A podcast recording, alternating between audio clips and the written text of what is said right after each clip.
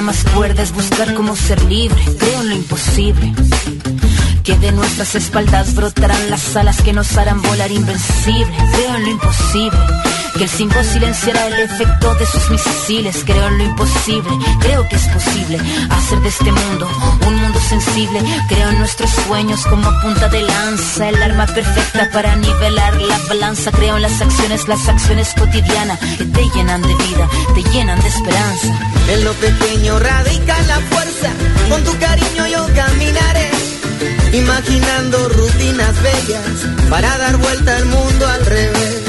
Empezar por nuestra casa primero. Buenas tardes, compañeras, compañeros. Espero que anden muy bien. Aquí estamos en Diálogo Internacional, el programa número 25, ¿no, Marce? Así es. programa número 25 de Diálogo Internacional, una mirada desde nuestra América. El programa de Atilio Borón con Telma Luzzani, Federico Montero, Marcelo Rodríguez y quien les habla, Paula Klachko. Y es un programa que es una coproducción entre la radio pública de la Universidad Nacional de Avellaneda y la queridísima Radio de las Madres, que aquí estamos en su estudio principal. Somos Radio.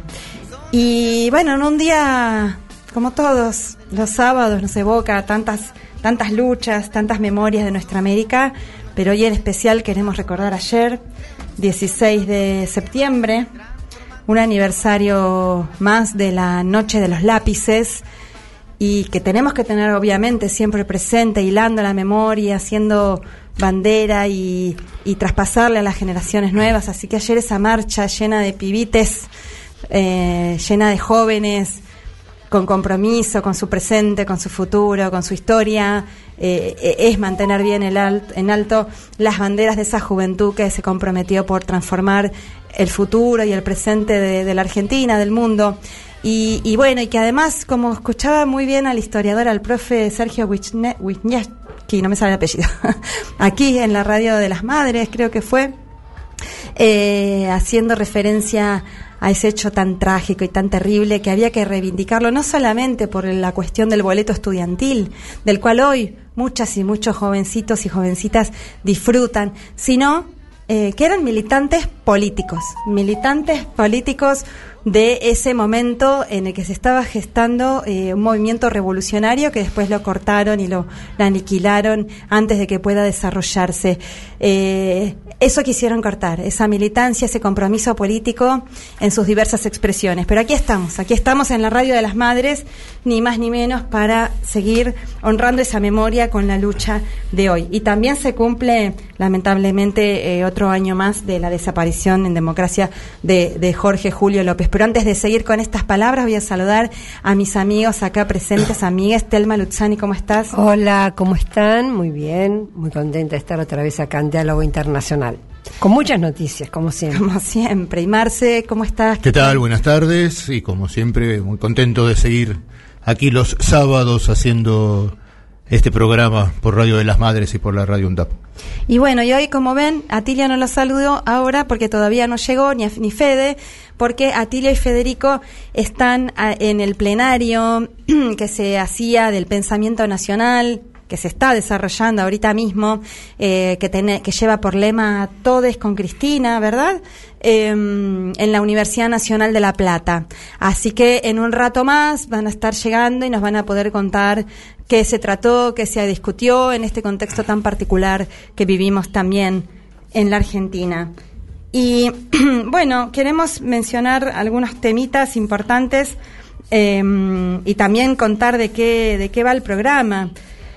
Em, vamos a estar hablando de em, hechos muy nuevamente en Haití se prende se prende la lucha, una lucha que no cesa en un régimen tan opresor como el de Haití, que no lo dejan levantar cabeza, ya hemos hecho referencia y hay que seguir Haití, lo que decimos acá siempre, la gran olvidada de nuestra América, aquella que encendió la fogata de la emancipación, no solamente nacional, sino social desde 1804 y que justamente no le perdonan el pecado de haber sembrado esas ansias de, de liberación, no solamente nacional, sino también social y que viene atravesando un proceso de luchas y de insurrecciones muy de manera muy intensiva bueno, eh, hace unos meses fue el asesinato, el magnicidio del presidente Jovenel Moïse y eh, ahorita esta semana se desencadenaron nuevas luchas, hubo, mataron a dos periodistas y otros hechos eh, graves que vamos a estar hablando con el dirigente y compañero de la red de intelectuales Camille Chalmers en un ratito. También Vamos a, estar hablando, como no podía ser de otra manera, de las elecciones tan próximas. Quedan tres semanas Ya estamos ahí, cerquita. 2 de octubre, ¿no? Y vamos a estar... las elecciones en Brasil, ¿no? En Brasil, no dije... no, no di por obvio. Es una obsesión, aparte. Pienso que todos están pensando lo mismo. Esa es la clave, realmente las elecciones en Brasil son tan claves para nuestra América. Bueno, eh, vamos a estar entrevistando también a Nadia Bambirra dos Santos, muy, muy interesante, también compañera de la red, perdonen, también compañera de la red de intelectuales y artistas en defensa de la humanidad.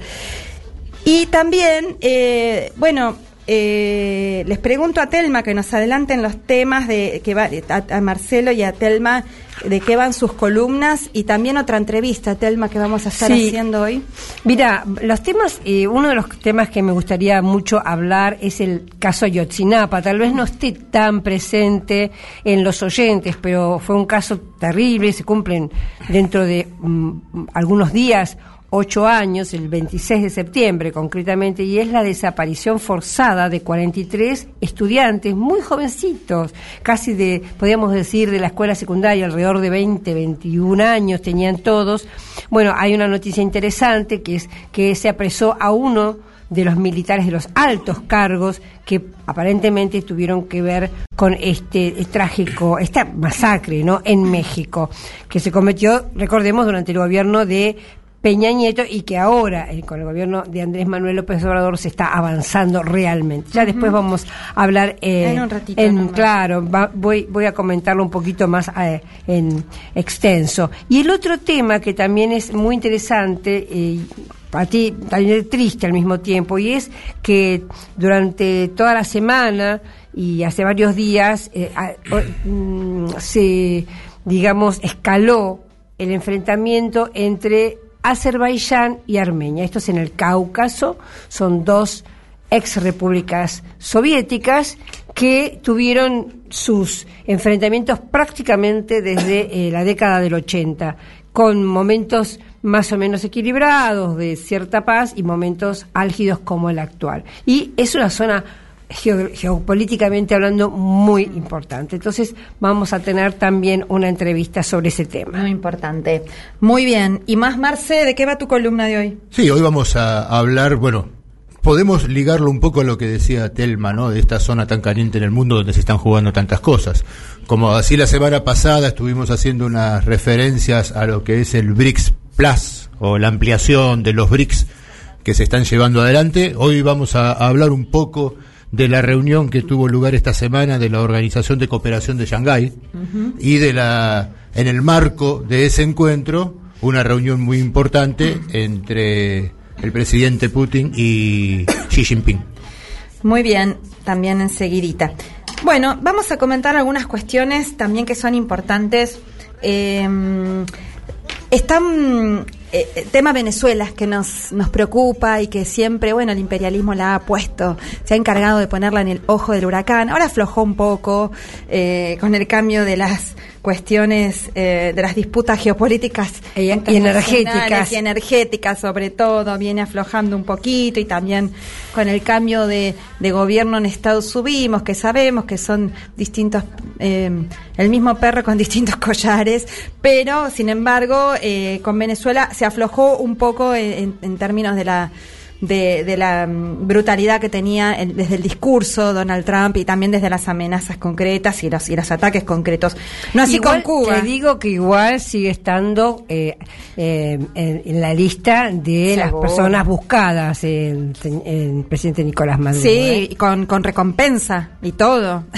sí, sí, sí. Y apretaron más las clavijas sobre Cuba. Sí, sí, no, no es que justamente, no es que hayan aflojado en lo más mínimo. El bloqueo sigue intacto y justamente eh, vamos a mencionar varios temitas que tienen que ver con Venezuela y que además aprovechamos a mandarles un abrazo a los compañeros y compañeras de Oyeven y de la Radio del Sur que nos pasan por allí también. Eh, pero bueno, varios temitas con respecto a Venezuela. Una, el avión secuestrado vergonzosamente en la Argentina, también siguiendo órdenes de, lamentablemente, desde nuestro aparato judicial colonizado por Washington. Eh, bueno, la buena noticia es que esta semana pudieron volver finalmente a su patria 12 de las 19, recordemos que había 14 eh, venezolanos y ahora estoy con, no sé si lo estoy diciendo exactamente y 6 iraníes. Eh, 12 venezolanos, incluyendo la, la única mujer venezolana de la, de la tripulación, pudieron, por un fallo del Tribunal de la Plata, volver a su patria, fueron recibidas por, con todos los honores eh, desde allá por este injusto secuestro de más de tres meses y bueno pudieron reencontrarse con sus familias hay imágenes muy muy muy emoción muy muy lindas muy emoción emotivas en Telesur las pueden buscar Em, pero acá quedan, ¿no? Quedan eh, varios iraníes y también otros dos venezolanos que espero que se resuelva. Supuestamente tienen 10 días hábiles para pronunciarse por ese tema que los hacen quedar sin ningún fundamento, porque al igual que los demás y las demás, no han cometido ningún delito, no se les encuentra nada, es pura operación, una más de las operaciones y también que les devuelvan el avión, por supuesto. Pero bueno, es una buena noticia. Lo otro es eh, también la cuestión de, que se redobla la campaña por la liberación de Alex Saab, secuestrado en Estados Unidos. Alex Saab es un diplomático estadounidense que eh, se dedicaba por sus eh, eh, actividades también empresariales a tratar de conseguir para la Venezuela bloqueada y sitiada, a tratar de conseguir, incluso en los peores años de la pandemia y bueno, siempre con el bloqueo, alimentos y medicinas realmente imprescindibles que no se estaban pudiendo conseguir producto del bloqueo. Y el señor lo eh, capturaron en una parada que hicieron eh, de su avión en, en Cabo Verde y un día antes de que cambie el gobierno eh, hacia uno más progresista que había ganado las elecciones, lo secuestran sin más directamente a Estados Unidos, pasándose por encima todas las leyes, todas las reglas, porque Alex Saab es un diplomático venezolano. Así que se redobla la campaña, Free Alex Saab, Libertad Alex Saab. Invitamos a todos y a todas también. Hay páginas de internet. Después les pasamos la información más precisa, pero ponen Alex Saab y lo van a encontrar porque se está intentando eh, que se conozca esta causa y se tome también como parte de una causa más de la liberación de nuestra América. Por último, con respecto a Venezuela, también es muy importante. Eh, tanto ahora el 26 de septiembre se está, está anunciado que se reabren las fronteras con Colombia. Eso es un hecho histórico. Ahora hace cuatro años que están absolutamente cerradas. 2.200 kilómetros de frontera en la que vi, en, en la que los pueblos de un lado y del otro son las mismas familias, son el mismo pueblo, la economía es una y realmente este corte de eh, Frontera lo único que hizo fue recrudecer las mafias, recrudecer los grupos paramilitares, eh, que sea eh, lugar de nadie, que se haya dado varios combates, intentos de invasión hacia Venezuela, en fin, celebramos por todo lo alto este evento histórico de que se reabran las fronteras ahora próximamente el 26 de septiembre, al mismo tiempo que realmente se normalizaron, ya lo hemos contado, las relaciones diplomáticas entre los dos países, han nombrado mutuamente embajadores y recibido credenciales, ya están en sus puestos, pero también Petro le pidió a Maduro, al presidente obrero Nicolás Maduro, que eh, Venezuela sea garante de las nuevas negociaciones de paz que se están emprendiendo con el Ejército de Liberación Nacional, el ELN. Y por supuesto que el gobierno bolivariano de Venezuela aceptó, porque recordemos que el gobierno bolivariano de Venezuela tuvo un rol central y principal en las negociaciones de paz que culminaron con los acuerdos de 2016 con la FARC. Por lo tanto, eh, Chávez y también Maduro, que también... Acuerdos incumplidos por el gobierno anterior de Colombia. Totalmente, boicoteados, e incumplidos, por los cuales, todo lo contrario, siguieron masacrando a, las, a los excombatientes, firmantes y que habían dejado las armas, al igual que a líderes sociales.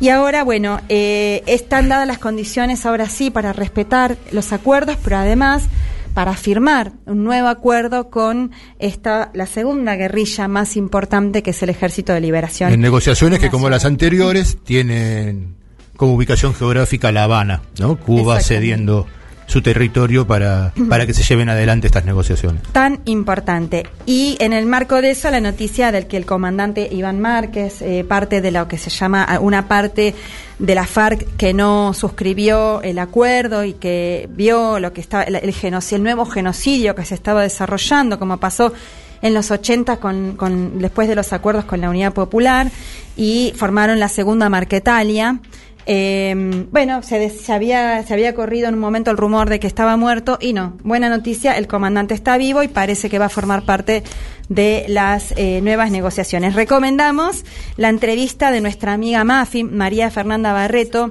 también al comandante Pablo Beltrán, que está en, en Cuba, que quedó en Cuba desde, desde el 2016 varado. Ustedes saben eh, que, que, que, bueno, que por esto el, el Iván Duque eh, metió, pidió que metan a Cuba, eh, a Estados Unidos le pidió que lo metan a Cuba en la lista de países terroristas, uh -huh. por ser eh, justamente territorio de los acuerdos de la paz, ¿no? Es otro Así de es. los sinsentidos. Eh, bueno, vamos a seguir con este tema próximamente porque, bueno, nos da para mucho como siempre. Telma Luzani y el análisis del escenario mundial en diálogo internacional. Bueno, Telma, vamos con tu columna. Bueno, eh, como les prometí, voy a hablar de Ayotzinapa. Esta semana se produjo la detención por primera vez de un alto cargo militar en México vinculado con este caso que se llama el caso de los 43 o el caso de Ayotzinapa. Es el general José Rodríguez Pérez, comandante del batallón número 27 de Infantería, que eh, suscitó todos estos hechos en Iguala en septiembre del 2014. O sea, muy prontito se van a cumplir ocho años. Este hombre era, como les comentaba, el comandante del batallón de infantería del lugar, es decir, un altísimo cargo que está acusado de ordenar la ejecución de los estudiantes, al menos de seis de los 43 que desaparecieron en aquel momento. Este lugar es en el estado de Guerrero y queda más o menos a unos 220 kilómetros de la capital mexicana y como, comenté antes, se produjo durante el gobierno de Peña Nieto eh, un gobierno neoliberal donde realmente la violencia estaba a la orden del día. Yo creo que en ese momento México era uno de los países más violentos de la tierra. Bueno, este, eh, esta, voy a contar un poquito cómo se produjo lo que se conoce como el caso Ayotzinapa. Fue así, entre la noche del 23 de septiembre y el 20, la madrugada del 27, eh, 43 estudiantes de, este, de una escuela rural eh, una escuela donde se recibían de maestros, eran en general familias muy, muy eh, pobres, muy uh -huh. humildes, muchísimos de ellos, de estos estudiantes, ellos hablaban castellano, pero por ejemplo sus familias no, sus familias hablaban mexica, eh, no tenían, muchos de ellos vivían en la montaña, no tenían luz, uh -huh. no tenían cloacas, vivían en situaciones muy, muy precarias, pero justamente esta escuela normal, rural, lo que eh, hacía era dar becas, dar alimentación y dar hospedaje. Así que por esto es que es un lugar donde los chicos de sectores muy, muy pobres podían realmente eh, tener una educación, incluso recibirse de maestros. Y históricamente, que esta, esta escuela rural, que fue fundada en la época de la Revolución Mexicana de 1910, históricamente eh, se lo conocía como un semillero de revolucionarios, como un lugar donde justamente por esta experiencia de vida y por la, el tipo de enseñanza progresista que se, se empezó a dar justamente a partir del, en aquel momento del gobierno de los años 30, del gobierno de Lázaro Cárdenas, era en, tradicionalmente conocida como una, eh, un lugar de estudiantes, eh, donde estaba también la Federación de Estudiantes Campesinos Socialistas de México. Bueno, en, en este contexto que les estoy contando, estos 43 chicos, lo que se, lo que voy a decir de ahora en adelante se, es casi, muchas de ellas, muchas de las cosas sin probar todavía, porque como les voy a contar también, eh, este caso se fue eh, manoseado, ensuciado, se robaron pruebas, se estigmatizó a los muchachos, a los, a los estudiantes muertos, se sembró todo tipo de pistas falsas, se cajoneó el proceso. Me hace acordar un poquito de la justicia argentina, tengo que recomendarlo, la justicia argentina de hoy día. Pero bueno, eh, lo que sucedió fue que esos 43 mm, estudiantes eh, tomaron un micro, intentaron tomar un micro, o más de un micro, para ir a la capital, para ir a México. Como eh, hacían todos los años. Como hacían todos los años, Porque marchaban desde, desde su escuela, la normal Raúl Burgos, que es de la que vos estabas hablando, todos los años, para esa fecha, se tomaban algunos micros en la terminal, cosa que ya estaba aceptada hasta por las propias empresas y choferes, para ir a los actos que se hacían en la Ciudad de México en recordación de la masacre de Tlatelolco. Exactamente. Y ahí fue que eh, hay una situación todavía a descubrir o o a investigar, que los chicos son detenidos, son asesinados y sus cadáveres calcinados. Bueno, empieza a ver este, el tema este de, eh, bueno, por ejemplo, nuestros médicos forenses fueron uno de los equipos, hubo también equipos de Bélgica y de Suiza que investigaron, que intentaron investigar la, el paradero de estos. Y que, por ejemplo, cuando encontraron ese lugar donde decían que habían sido incinerados los cuerpos, las conclusiones del equipo argentino de antropología forense y otros expertos es que eso no era así, porque en la tierra y en lo que se vio el calor necesario para fundir cuerpos de tal manera no había sido no, se había podido llevar a cabo en ese lugar, lo cual la idea de que habían sido calcinados los cuerpos es otro de los pasos del encubrimiento de lo que realmente sucedió. Exactamente. Bueno, la situación es que los padres, obviamente, fueron los que tomaron la iniciativa fundamentalmente para tener verdad y justicia. Eh, una de las cosas importantes es que el caso se caracterizó con justamente desaparición forzada. Esto ha sido un gran paso para las situaciones típicas de México y lo bueno es que cuando asumió el presidente Andrés Manuel López Obrador se comprometió justamente a intentar eh, bueno investigar y resolver en la medida de lo posible el caso para que no hubiera más impunidad. Por lo tanto, esta noticia de que el general José Rodríguez Pérez comandante del batallón de Iguala en aquel momento, más dos militares más hayan sido detenidos, es, me parece, un gran paso. Sí, porque además en la época del gobierno de Pérez Nieto se intentó cerrar el caso de Ayotzinapa con un informe que se lo llamó la verdad histórica, ¿no? En el cual se establecía que un grupo narcotraficante por unas internas que tenían, eh, había llevado adelante esta masacre con los estudiantes, y así se intentó cerrar el caso, eh, encubriendo a las fuerzas policiales y militares que desde un primer momento se sabía que habían estado involucrados en este, ¿no? Más allá de las famosas especulaciones que están dando vuelta y que a veces parece que se prueban más o no que el cuarto famoso micro que los estudiantes tomaron parece que era un micro destinado al tráfico y que tenía droga y que ellos no lo sabían y que esto puede haber sido una de las razones que desata la masacre que se llevó adelante. Por eso lo que se está hablando hoy en México es que estas detenciones de las que Telma está hablando han logrado enterrar la verdad histórica y instalar de nuevo la necesidad de enterrar aclaramos eh, Marce enterrar la verdad histórica en el sentido de lo que ellos llamaban la verdad histórica no la y estoy hablando de eso del informe de la verdad histórica eh, por eso está bien, eh, enterrar este informe de la verdad histórica que, que, quiso llevar adelante Peña Nieto y, y ver de poder profundizar en una investigación realmente seria para saber de una vez por todas a ocho años que hayan sucedido estos hechos. ¿Qué pasó en la masacre de los 43 estudiantes y a estos, a estos, a estos militares que metieron presos ahora, eh, Telma, eran, eh, habían, tengo entendido, que eh, habían quedado seis chicos eh, con vida después de la primera gran matanza y este señor ordenó la muerte, que asesinen a estos seis chicos que eran, por supuesto, A los sobrevivientes se los siguió persiguiendo y buscando. sí, pero a este señor creo que se lo condena por eso, por días después ordenar la muerte enseguida de estos seis estudiantes. Ok.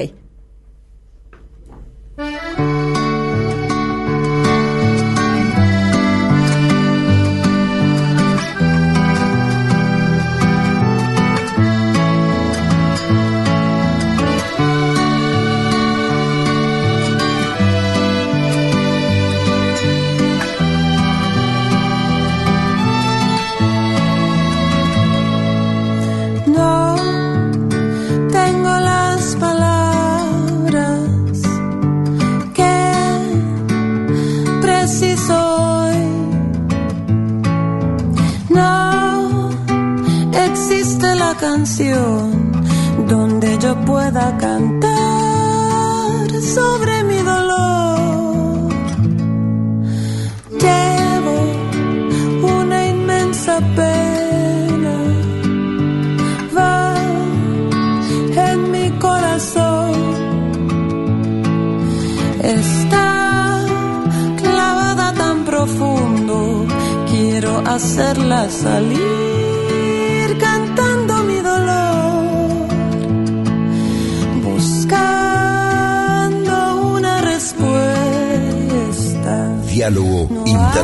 explicación. Esa es la vida, la realidad se impone. Deja tu mensaje en nuestra línea de oyentes de WhatsApp. 11 3200 0530. Somos Radio. AM530. Ey, subí el volumen. Escucha. Subí, subí un poco más. Qué ganas de viajar, ¿no? Entrá a la rutanatural.gov.ar y empezá a soñar tu próximo viaje por Argentina. La naturaleza te espera. Argentina te espera. La Ruta Natural. Tu viaje empieza acá. Primero la gente. Ministerio de Turismo y Deportes. Argentina Presidencia. Café Bantú. Máquinas expendedoras de oficina y también el mejor café para tu casa. Teléfonos 4304-3927 y www.cafebantú.com.ar. Protection Top SRL, empresa de seguridad privada, instalación de alarma, cámaras, servicios de seguimiento, custodias personalizadas, rastreos por GPS, servicios especiales, las 24 horas, los 365 días del año. Llame gratuitamente al 0810-333-2008 o al 4-205-9777. Protection Top, líder en seguridad privada. AM530. Somos cultura. Somos radio. Toma aire. Diálogo Internacional en Venezuela. En la Radio del Sur. Los martes, 3 pm. Escuchanos en las emisoras. FM de Caracas, La Guaira, Valencia, Barquisimeto, Trujillo, El Tigre, Calabozo, Rubio y Palmira. Diálogo Internacional en la Radio del Sur. Donde estés y cuando quieras, escucha Radio UNDAV. Baja la aplicación en tu celular. Búscanos en tu tienda de aplicaciones como Radio UNDAV y escucha nuestros contenidos. Baja la aplicación en tu Baja la celular. aplicación en tu celular. Donde estés y cuando quieras, Radio UNDAV. Hacemos otra comunicación. Otra comunicación.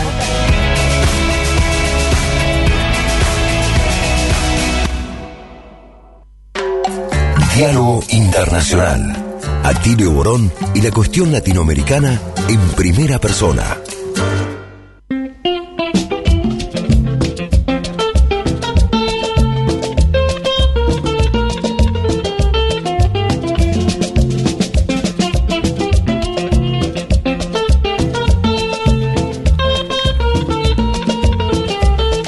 Seguimos en Diálogo Internacional, una mirada desde nuestra América. Y saludamos a Atilio, que acaba de llegar desde La Plata. ¿Cómo estás, Atilio? Hola, ¿qué tal? Buenas tardes a todas y todos. Bien, bien, muy bien, muy contento. Después vamos a conversar un poquito con Federico Montero, que también estuvo allá, un, un- un encuentro muy interesante. Excelente. Sí, porque ahora vamos a, a abordar este tema que comentábamos al principio, tan importante, de Haití. Y mm, sabemos que esta semana recrudecieron nuevamente, en el marco de un proceso de luchas continuadas, eh, volvieron a recrudecer las, las luchas en las calles frente también a, eh, al alza de los- del precio de los combustibles y también exigiendo la renuncia de el- ese primer ministro Ariel eh, Henry que quedó después del, del magnicidio de Jovenel Moïse. Moïse. Y em, bueno, también se, se produjo la muerte de dos periodistas y, y varios hechos, eh, para lo cual tenemos el agrado de tener como invitado especial al compañero Camille Chalmers. Camille es un enorme intelectual haitiano, participa de distintos espacios militantes, ahora nos va a contar más, y también es compañero de la red de intelectuales y artistas en defensa de la humanidad y además habla muy bien el castellano. ¿Cómo estás, Camille? ¿Qué tal? Te saluda Paula Clachco, Atilia Borón, Telma Luzzani, Marcelo Rodríguez. Hola, buenas tardes. Es un placer estar con ustedes. Un gran saludo a ti y equipo y un saludo a todos los oyentes. Qué bueno que, que puedas estar con nosotras acá. E, es un lujo tenerte como interlocutor para que para hablar a fondo de, de, ese, de esa nación tan importante y también a, la vez tan olvidada. Un, un, olvido construido por las élites permanentemente y por los medios hegemónicos de, de supuestamente comunicación. Así que te queremos preguntar, sin más, eh, Camil, contanos cómo, cómo se está desarrollando la situación en Haití y también el proceso de luchas que se está encarando allí. Bueno, esta semana estamos en medio de un nuevo ciclo de movilizaciones.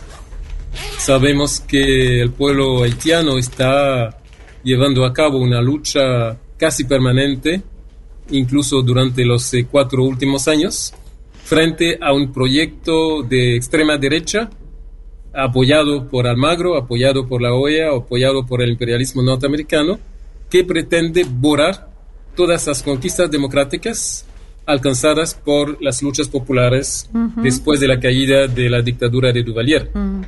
y, pero después del, del, asesinato de Jovenel Moïse hubo un reflujo, una caída de las movilizaciones, pero recién a partir de la celebración del aniversario de la, del sublevamiento de los esclavos en agosto, estamos asistiendo a un nuevo ciclo de movilizaciones muy fuerte y esta semana este ciclo de movilización alcanzó eh, una dimensión, un tamaño eh, muy importante, incluyendo prácticamente casi todas las ciudades del país y eh, prácticamente todos los sectores del movimiento social y popular. Y, esto es una respuesta del pueblo frente a la última decisión de, del primer ministro de facto, Ariel Henry, que bajo las órdenes del Fondo Monetario Internacional decidió subir de manera de, totalmente eh, descomunal los precios de los combustibles. Estamos hablando, por ejemplo, para la gasolina entre diciembre de 2021 y la actualidad, de un aumento de 183%.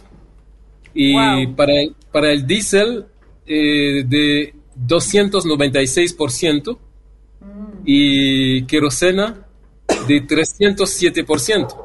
Así que ustedes se pueden imaginar lo que significa para el ciudadano, lo que significa para el poder de compra en una situación ya de recesión económica, en una situación de aumento del desempleo y de caída del salario mínimo que no ha sido aumentado de manera significativa durante los últimos cuatro años.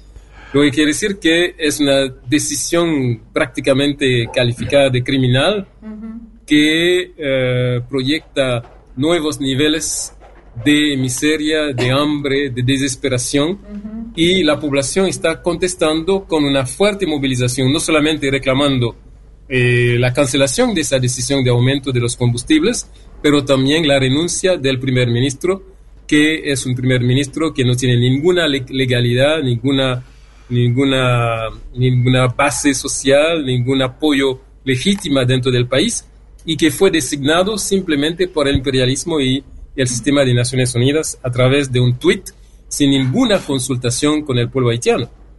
Y en ese sentido estamos en un momento decisivo porque la movilización logró paralizar prácticamente 90% de las actividades y, desde el martes pasado, las, el país no funciona, las ciudades están totalmente paralizadas, todas las calles están tomadas por barricadas y por grupos populares ¿no? que están reclamando esa, la renuncia del primer ministro y protestando contra el sistema, protestando contra el Fondo Monetario Internacional mm. y la presencia imperialista en el país. Hola Camila, Tilio te habla, ¿qué tal? Sí, muy bien, hermano. La verdad, un panorama impresionante que nos has presentado. Primero, un comentario breve, te digo, acá la, la prensa hegemónica en, en la Argentina, en América Latina, ha presentado las movilizaciones populares como una guerra de señores de la guerra y señores del narcotráfico. Esa es la manera como fue presentado todo eso, ¿verdad? Para que veas la distorsión fenomenal que tienen las informaciones que, que nos llegan del exterior y en el caso de Haití más todavía, ¿verdad? O sea, eso, pero un comentario. Ahora, dime, ¿de dónde eh, importan eh, Haití el petróleo, el querosén este, y el diésel? ¿Quién es el abastecedor, digamos? Eh, bueno, eh, durante los últimos años se han dado cambios muy importantes a nivel eh, del mercado de importación de combustibles, porque Ajá. Estuvimos eh, en el contrato en Petrocaribe con Venezuela Claro. y durante bueno eh, varios años eh, tuvimos acceso con estabilidad de suministro de los productos de hidrocarburos Sí. y con una ventaja muy significativa a nivel de los precios.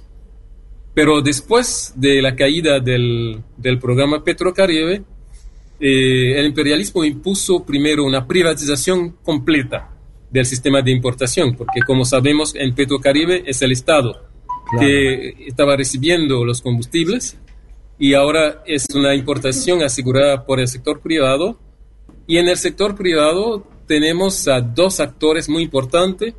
Uno es una empresa haitiana que es eh, un líder a nivel del Caribe, que controla más de 350 estaciones eh, de distribución de, de gasolina en Jamaica, en Dominicana, en San Vicente, en Haití, y también una multinacional francesa que se llama Rubis, que desde 2017 controla 60% del mercado de los combustibles en Haití.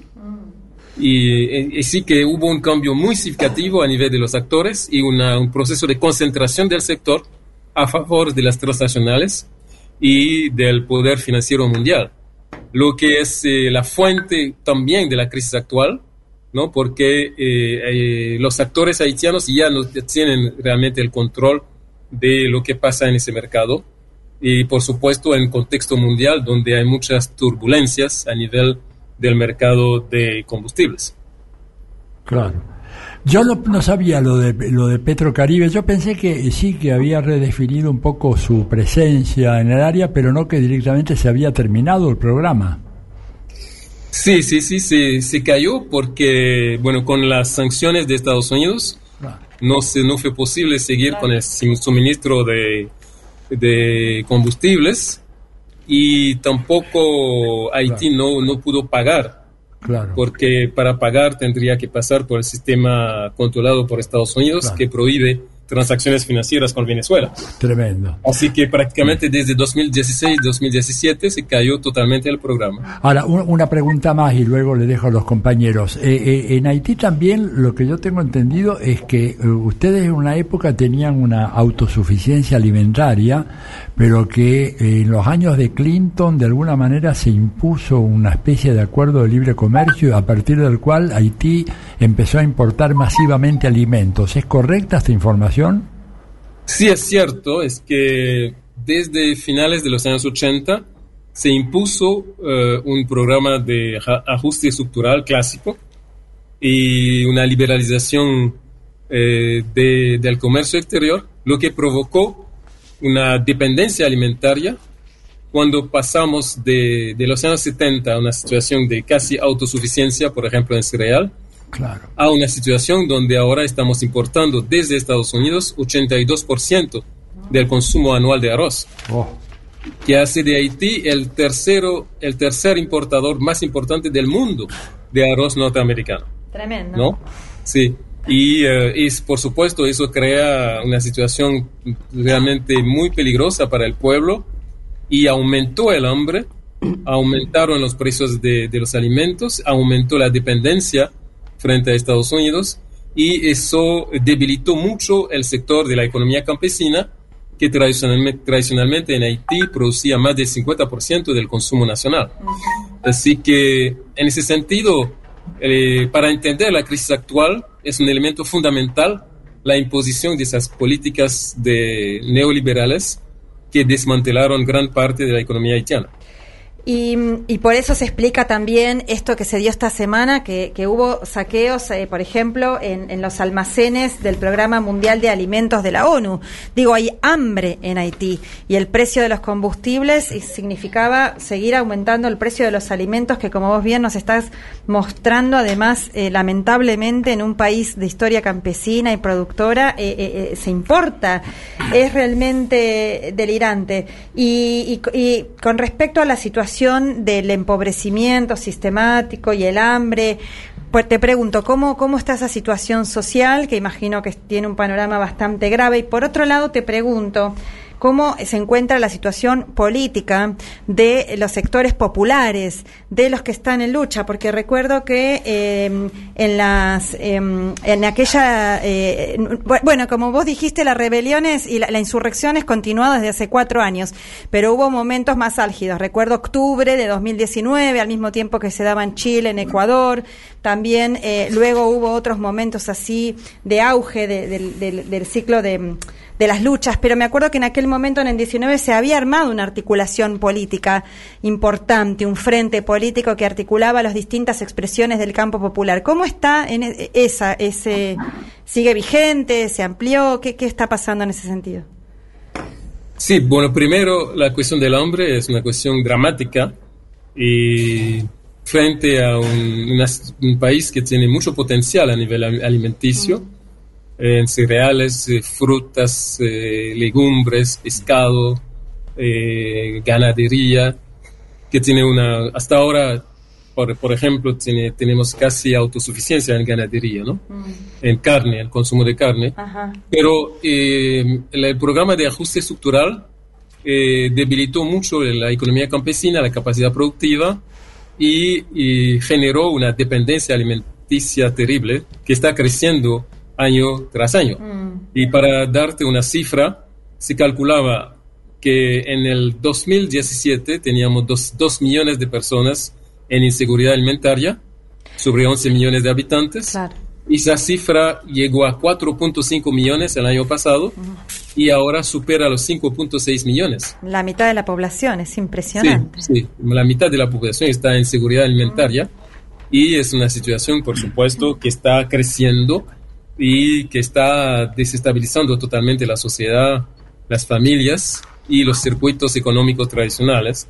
Y hay que añadir también que esos circuitos están eh, eh, debilitados por la acción de las pandillas, porque claro, claro. tenemos un fenómeno de muchas pandillas instaladas por el imperialismo y las fuerzas dominantes en Haití para tratar de, de desmantelar la movilización popular sobre todo a nivel de los barrios más movilizados, y esas pandillas están eh, prácticamente controlando parte de todo el territorio y modificando los circuitos eh, de abastecimiento de los alimentos.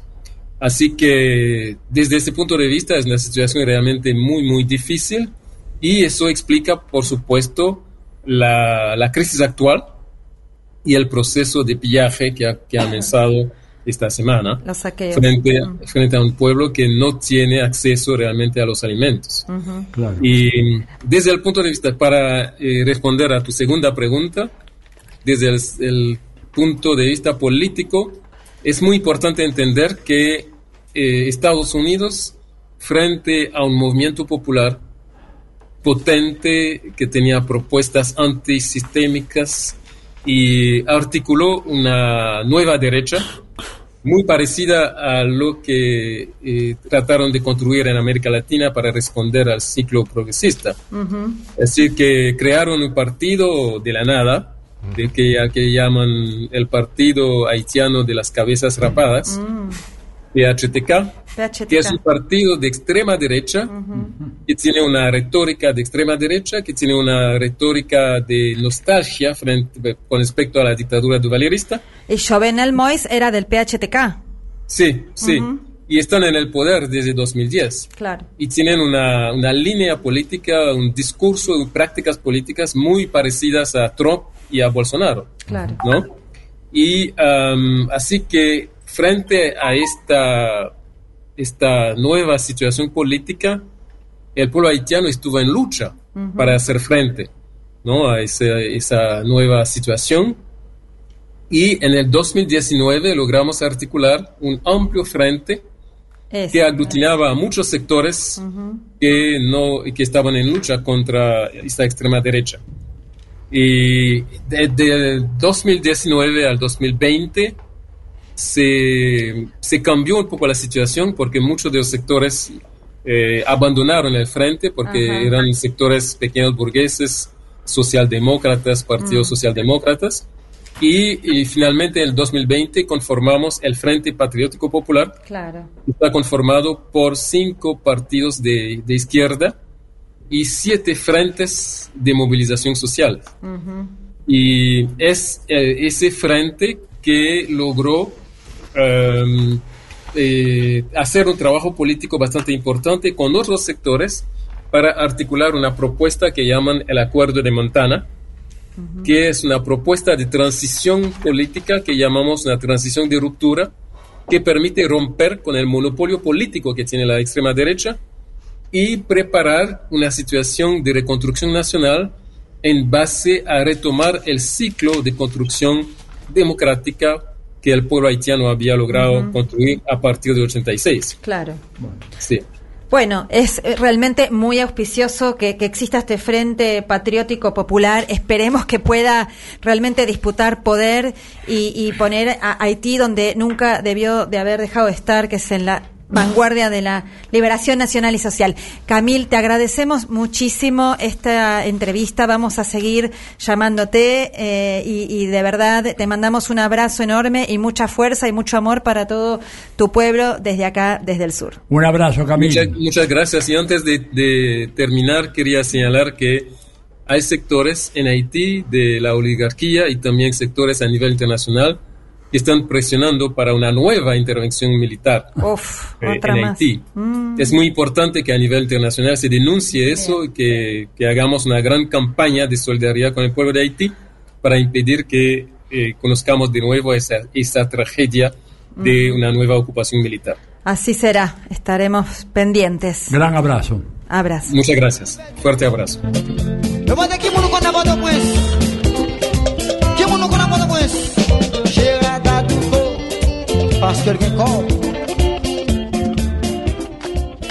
Atilio Borón, Telma Luzani, Federico Montero, Paula Clasco, Marcelo Rodríguez, Florencia Turci Colombo. Diálogo Internacional en AM530. Somos Radio. Seguimos entonces en diálogo internacional y ahora vamos a tener la columna de Marcelo sobre la reunión de Putin y Xi Jinping en la cumbre del Fondo de Cooperación de Shanghái. Sí, que como bien decías, Paula, esta semana se llevó adelante una nueva versión de la cumbre, una nueva reunión de la cumbre de la Organización de Cooperación de Shanghái. Y en el marco de esta se destacó una reunión que, que tuvieron Vladimir Putin y Xi Jinping. ¿no? En, eh, esta reunión de la Organización de Cooperación de Shanghái se realizó en Samarcanda, eh, Uzbekistán, el día 15 de septiembre de, este año. Eh, en esa reunión, algunas de las definiciones importantes, más allá de que es un nuevo gesto de la alianza estratégica y la solidaridad que se van, están demostrando constantemente los gobiernos de la Federación Rusa y de la República Popular de China. Por ejemplo, una de las definiciones de Putin fue que los intentos de Occidente de crear un mundo unipolar están adoptando una forma horrible, dijo directamente el mandatario ruso durante la reunión con Xi Jinping. Y a la vez destacó que aprecia la postura equilibrada de China respecto a la crisis ucraniana. ¿Quién, perdón, ¿quién dijo eso? Putin. Ah, De declaración de Putin. A lo cual Xi Jinping también eh, remarcó que China está dispuesta a desempeñar un papel de liderazgo junto con Moscú para garantizar eh, un mundo sostenible y textualmente dijo en un momento que ante los tremendos cambios de nuestro tiempo a escala mundial, sin precedentes en la historia, estamos dispuestos, junto con nuestros colegas rusos, a ser un ejemplo de potencia mundial responsable y a desempeñar un papel de liderazgo para situar este mundo tan cambiante en la senda del desarrollo sostenible y positivo. Declaraciones muy firmes y muy fuertes de estos dos líderes, tanto de China como de Rusia, que no hacen más que desmentir ciertas versiones que han circulado por algunos medios de que había como un distanciamiento en los últimos días entre estos dos países, ¿no? Y que son más que nada, se ve versiones interesadas y expresiones de deseos que lo que se ha expresado en esta reunión de Shanghái. Reunión en la cual eh, Además de esta reunión de Xi Jinping con Putin, se firmó la declaración de Samarcanda, que tiene algunas definiciones muy importantes. Antes que nada, debemos recordar que la Organización de Cooperación de Shanghái, que es uno de los eh, espacios de integración más grandes del mundo, se fundó en el año 2001 como una asociación multilateral con el fin de garantizar la seguridad, que era un tema central, y mantener la estabilidad en toda la zona de Eurasia. Y está integrada por la República Popular China, Rusia, Kazajistán, Kirguistán, Tajikistán, Uberdistan, India, Pakistán y como miembro pleno a partir de esta reunión Irán. Y se está y en esta reunión además se comenzó el proceso para incluir a Bielorrusia dentro de esta organización de cooperación de Shanghái, que representa en los países que la integran. Mm. alrededor de 3.000 millones de personas, cuatro potencias nucleares que integran este acuerdo, o sea que representa el 40% de la población mundial estos países, y el más del 30% del PBI mm. mundial. Si sumamos lo que es esta organización a lo que veíamos de los BRICS la semana pasada, va quedando muy claro qué mundo, eh, qué, es lo que está en disputa y qué mundo se está prefigurando para las próximas décadas, ¿no? Donde, por ejemplo, Arabia Saudita, Qatar y Egipto se van a convertir formalmente en socios de diálogo de la Organización de Cooperación de, de Shanghái a partir de esta reunión, ¿no? Y en reuniones que se van a, seguir llevando adelante. Entre los puntos más destacados, como decíamos, fue de, las conclusiones de la, de la declaración que se hizo de esta reunión, es que, bueno, Irán se convirtió en miembro pleno del organismo. Eh, además, los miembros de la Organización de Cooperación de Shanghái reafirmaron que no está dirigida contra otros estados u organizaciones internacionales, sino que se plantea fomentar la cooperación en el ámbito de seguridad y defensa, para lo cual crearán una lista conjunta de organizaciones terroristas y extremistas en la región.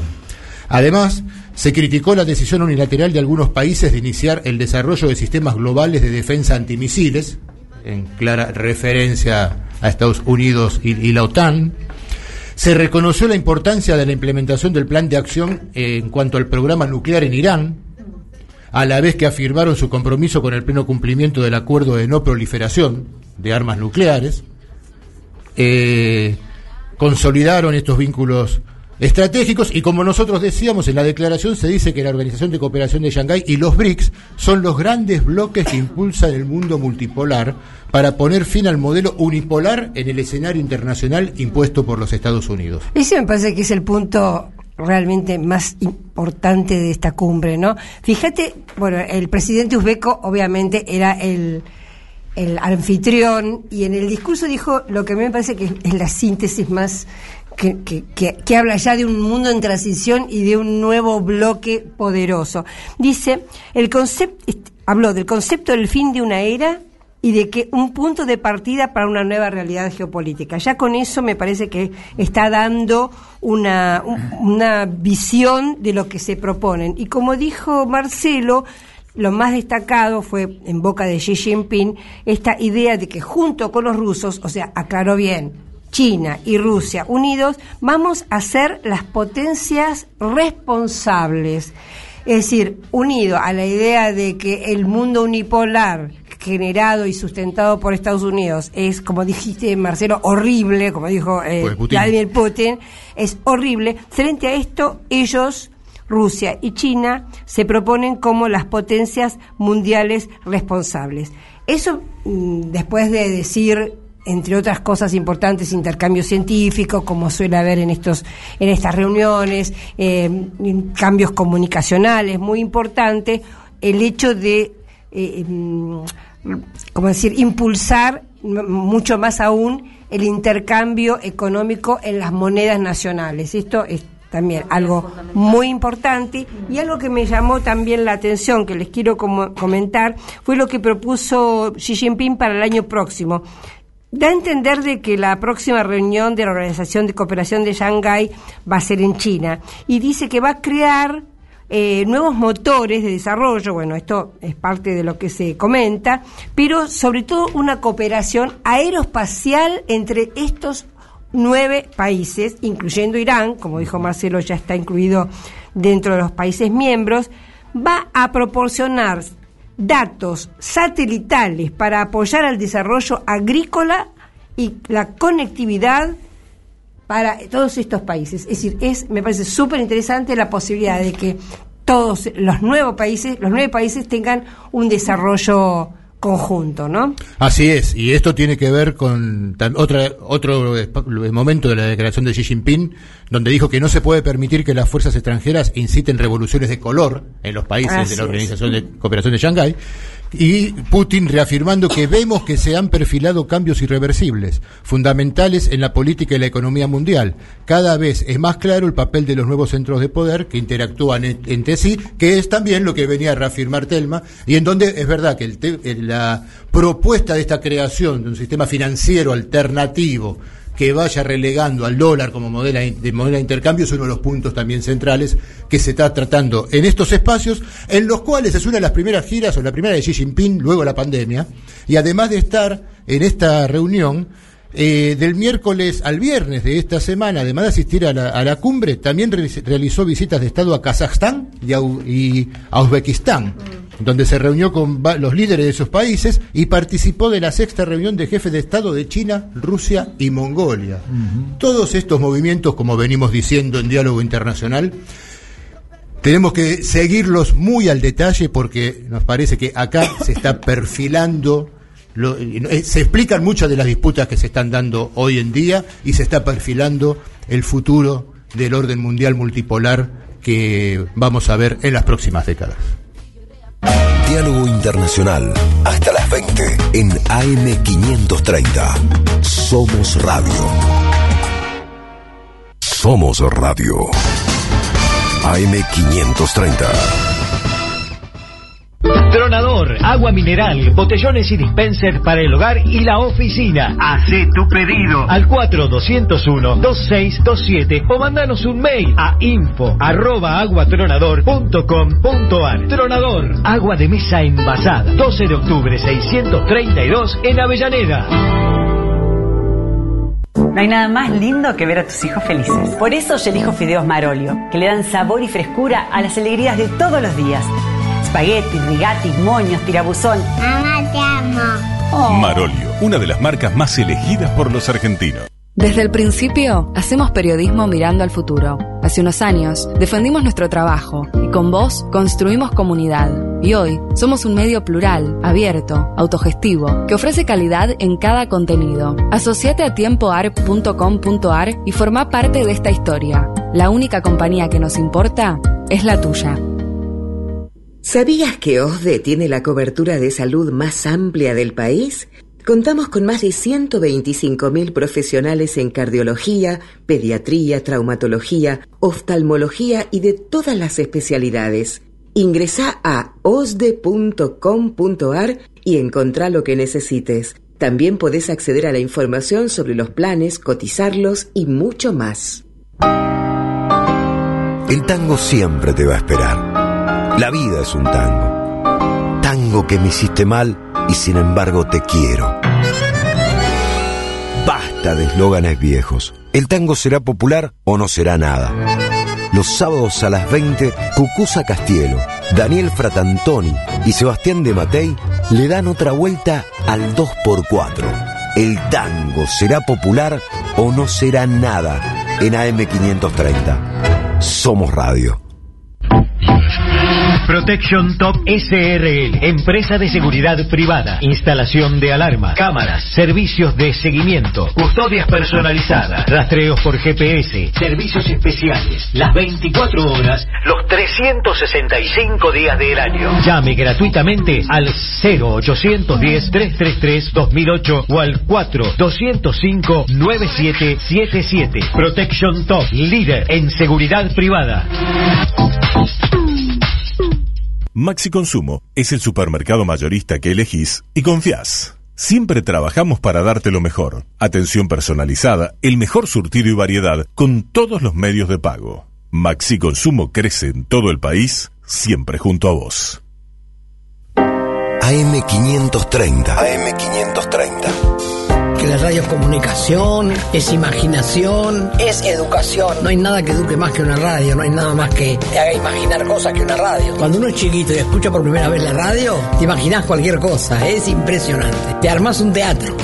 AM530. La radio de las madres de Plaza de Mayo. Diálogo Internacional en Venezuela. En la radio del sur. Los martes, 3 pm. Escuchanos en las emisoras. FM de Caracas, La Guaira, Valencia, Barquisimeto, Trujillo, El Tigre, Calabozo, Rubio y Palmira. Diálogo Internacional. En la radio del sur. Donde estés y cuando quieras, escucha Radio Undab. Baja la aplicación en tu celular. Búscanos en tu tienda de aplicaciones como Radio Undab y escucha nuestros contenidos. Baja la aplicación en tu Baja la celular. aplicación en tu celular. Donde estés y cuando quieras, Radio Undab. Hacemos otra comunicación. Otra comunicación.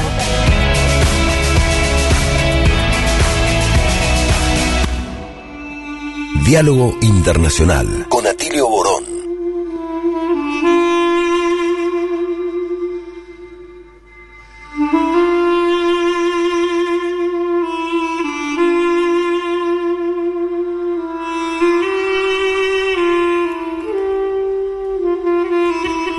Estamos en Diálogo Internacional, el programa número 25, y saludamos a Fede Montero, que también recién llegó desde La Plata, del encuentro. ¿Qué tal? ¿Cómo están? Buenas tardes. La verdad, muy bien, muy lindo todo. Después vamos a conversar con Atilio un poquito sobre lo que fue este plenario importante Horacio González en la Facultad de Periodismo de la Universidad de La Plata. Excelente.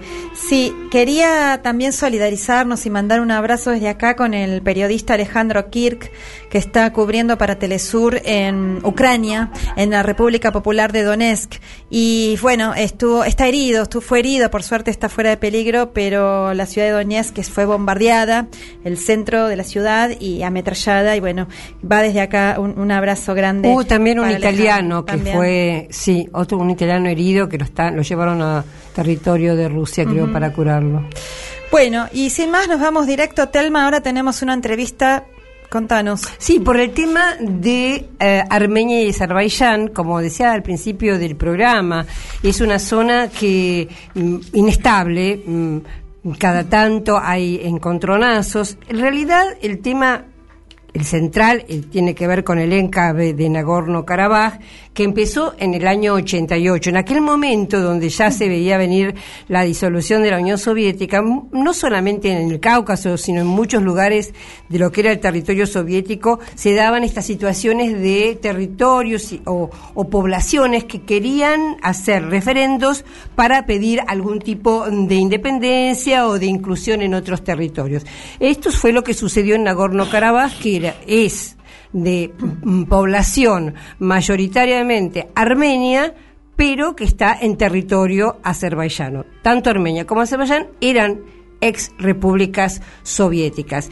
Hubo un referéndum, en ese referéndum fue masivo, no recuerdo la cifra exacta, pero creo que un 90% de la población pidió pertenecer a la República de Armenia. Y a partir de ahí, bueno, la situación eh, de enfrentamientos no, no cesó, con más intensidad, menos intensidad, con algunos pactos, eh, acuerdos de cese del fuego, pero la situación en realidad podemos decir que está muy inestable. Hubo un momento muy álgido en el 2014, otro en noviembre del 2020, ahí hubo un acuerdo, pero ahora retornó la violencia y por eso estamos en comunicación con Rubén Mosian.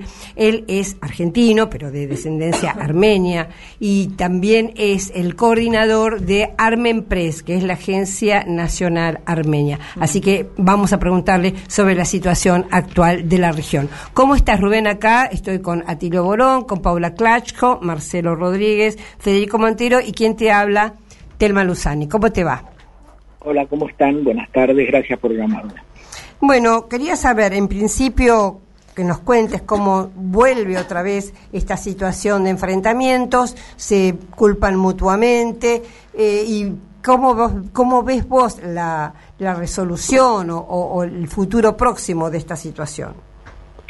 Bueno, eh, esta situación es muy, muy complicada y además es doblemente complicada para nuestra mentalidad de América Latina, ya que estas, estos problemas eh, interétnicos o internacionales entre las minorías nacionales son muy complicados y a veces eh, nosotros desde esta parte del mundo no tenemos un panorama claro de las cosas que pueden ocurrir. ¿no? Pero bueno, como vos anticipabas eh, claramente, eh, digamos, si bien el movimiento por Nagorno-Karabaj se origina en 1988, cuando en febrero el soviet eh, de la región autónoma de Nagorno-Karabaj eh, se reúne y eh, decide pedir el cambio de jurisdicción hacia la República de Armenia, bueno, la respuesta, si bien todavía la Unión Soviética seguía vigente,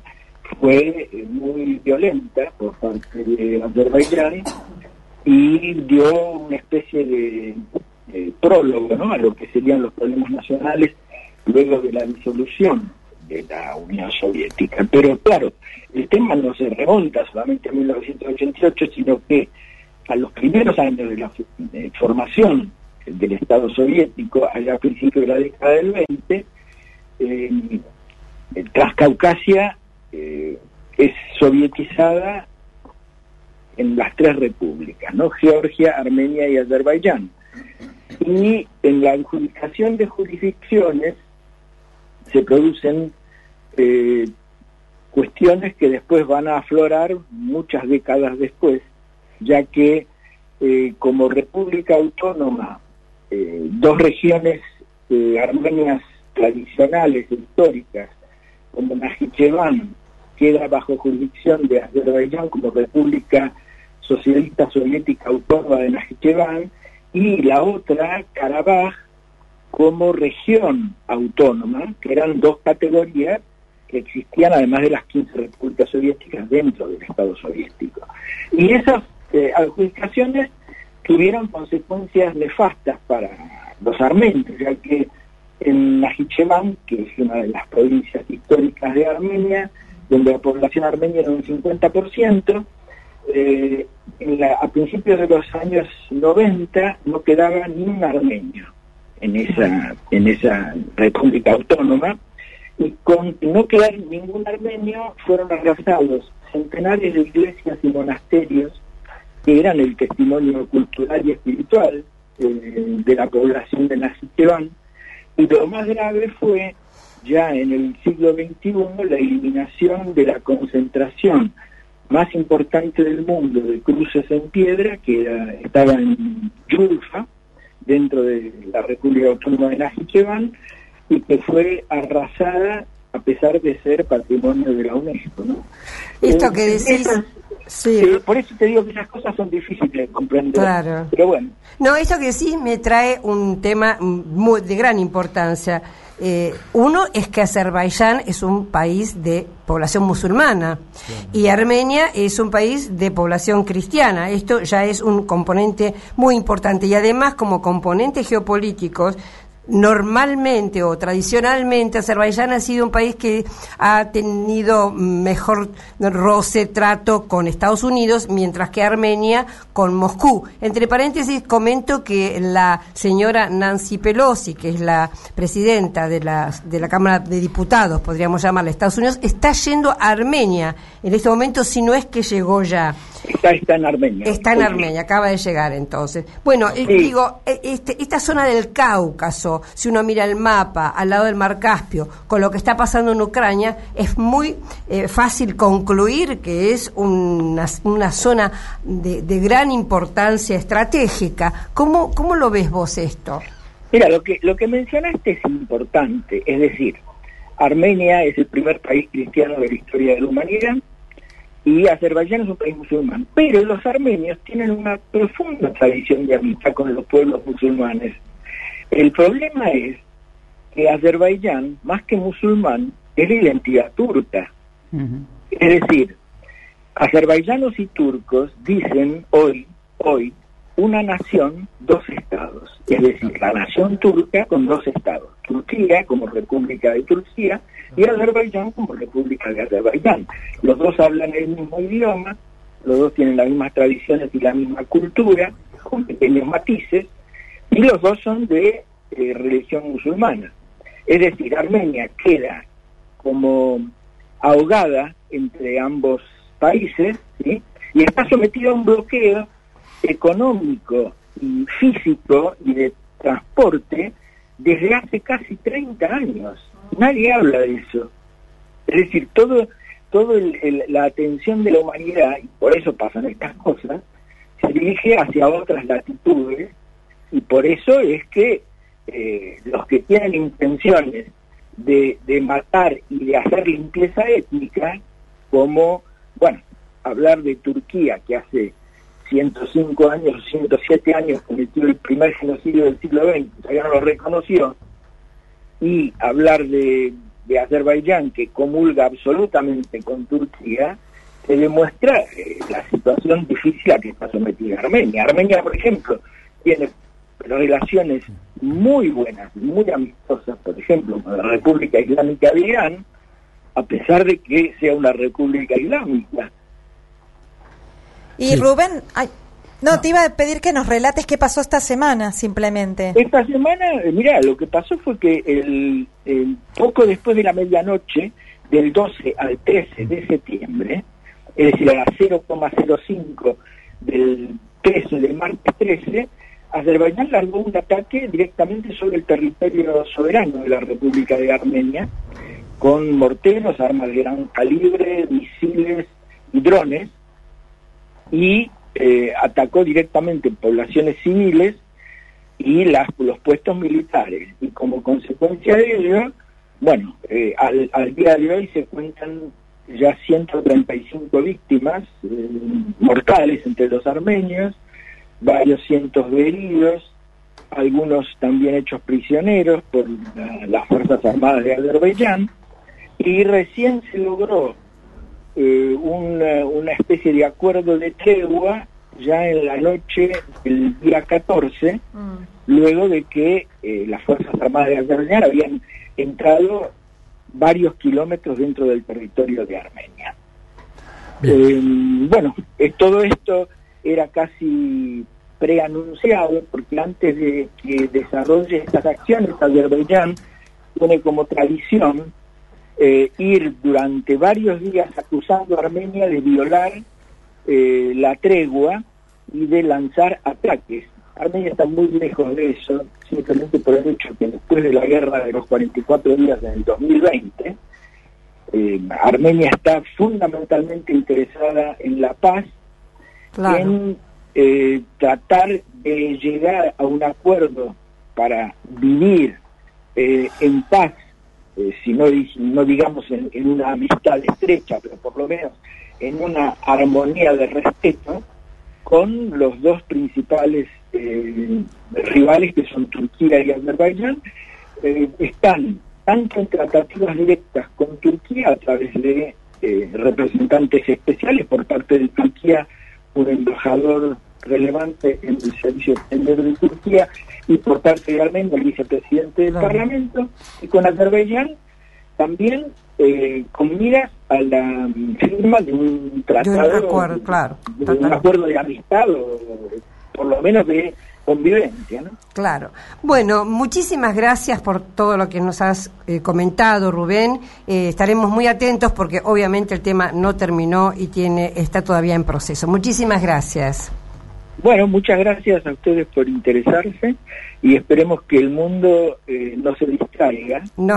y, y pueda pueda ver la- las atrocidades que se cometen. Por decirte que ayer, por ejemplo, los azerbaiyanos difundían un video donde a una soldado mujer armenia le habían amputado las piernas y los dedos y eso lo hacían circular. Eh, y bueno, si Turquía y Azerbaiyán coinciden en que el genocidio de un millón y medio de paganos no es verdad, te imaginas las cosas que se pueden esperar. Así que les agradezco mucho por poder dar difusión por favor. Gracias a vos. Hablábamos con Rubén Mocian, argentino de origen armenio, como les comentábamos, editor de Armen Press.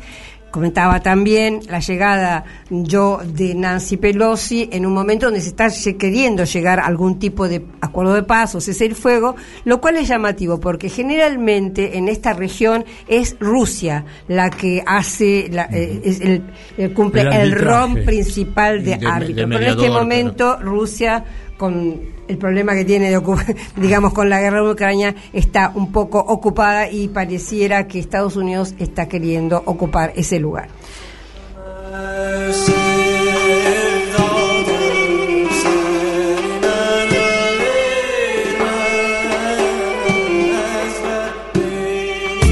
Diálogo Internacional. Atilio Borón y un gran equipo analizan la cuestión latinoamericana en primera persona. Diálogo Internacional. Los sábados a las 18 en AM530. Somos Radio.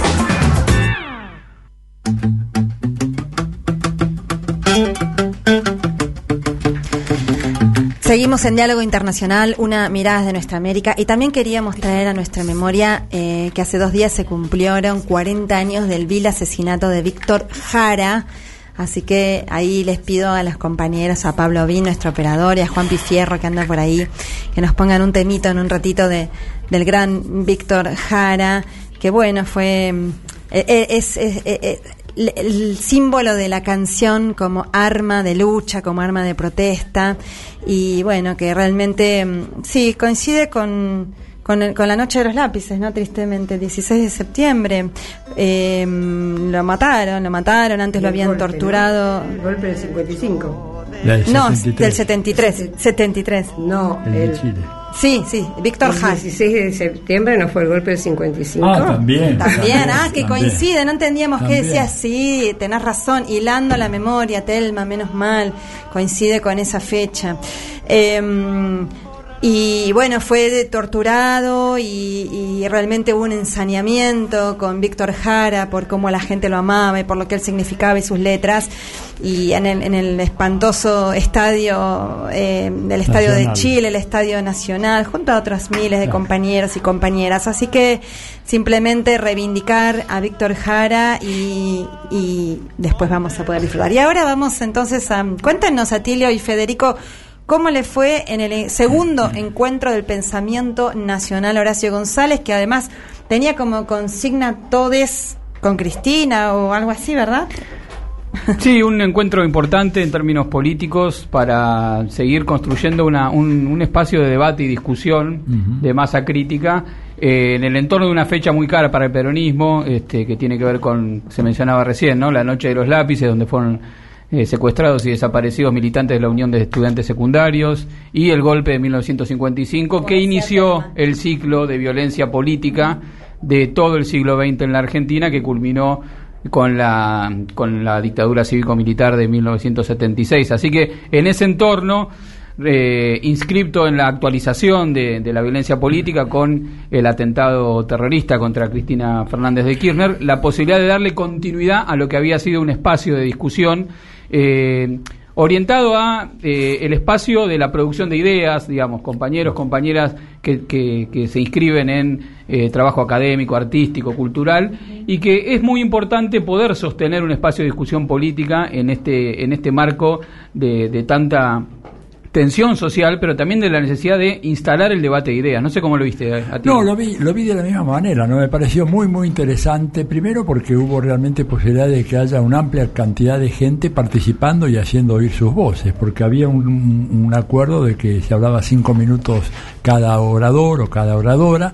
¿Cuántos calculaban? ¿Cuántas personas Mirá, calculaban? hasta yo me fui un poco antes para llegar a la radio, pero habrá habido por lo menos 30, 30, 35 intervenciones y seguramente hubo unas Sí. 10 o 15 más, ¿verdad? Sí, había más de 500 personas. Más de 500 Sí, personas. estaba, digamos, lleno el, el auditorio de la Facultad de Periodismo de la Universidad de La Plata. Y unas 50 intervenciones breves, pero muy interesantes. A ver, algunas líneas comunes, básicamente la necesidad de mantener el frente de todos, pero profundizar la discusión al interior del frente de todos, que era necesario ventilar las ideas y este de lo contrario no íbamos a poder hacer frente al gran desafío del 2023. Segundo, digamos la idea de que llamar la atención al gobierno para que actúe. Realmente hubo muchas intervenciones este, de gente planteando la necesidad de que el gobierno tomara cartas, que actuara, que se moviera, que decidiera que el diálogo está muy bien, el acuerdo está muy bien, pero que hay que gobernar y que gobernar significa, digamos, de repente tomar decisiones que no necesariamente van a ser consensuadas, tenés que gobernar y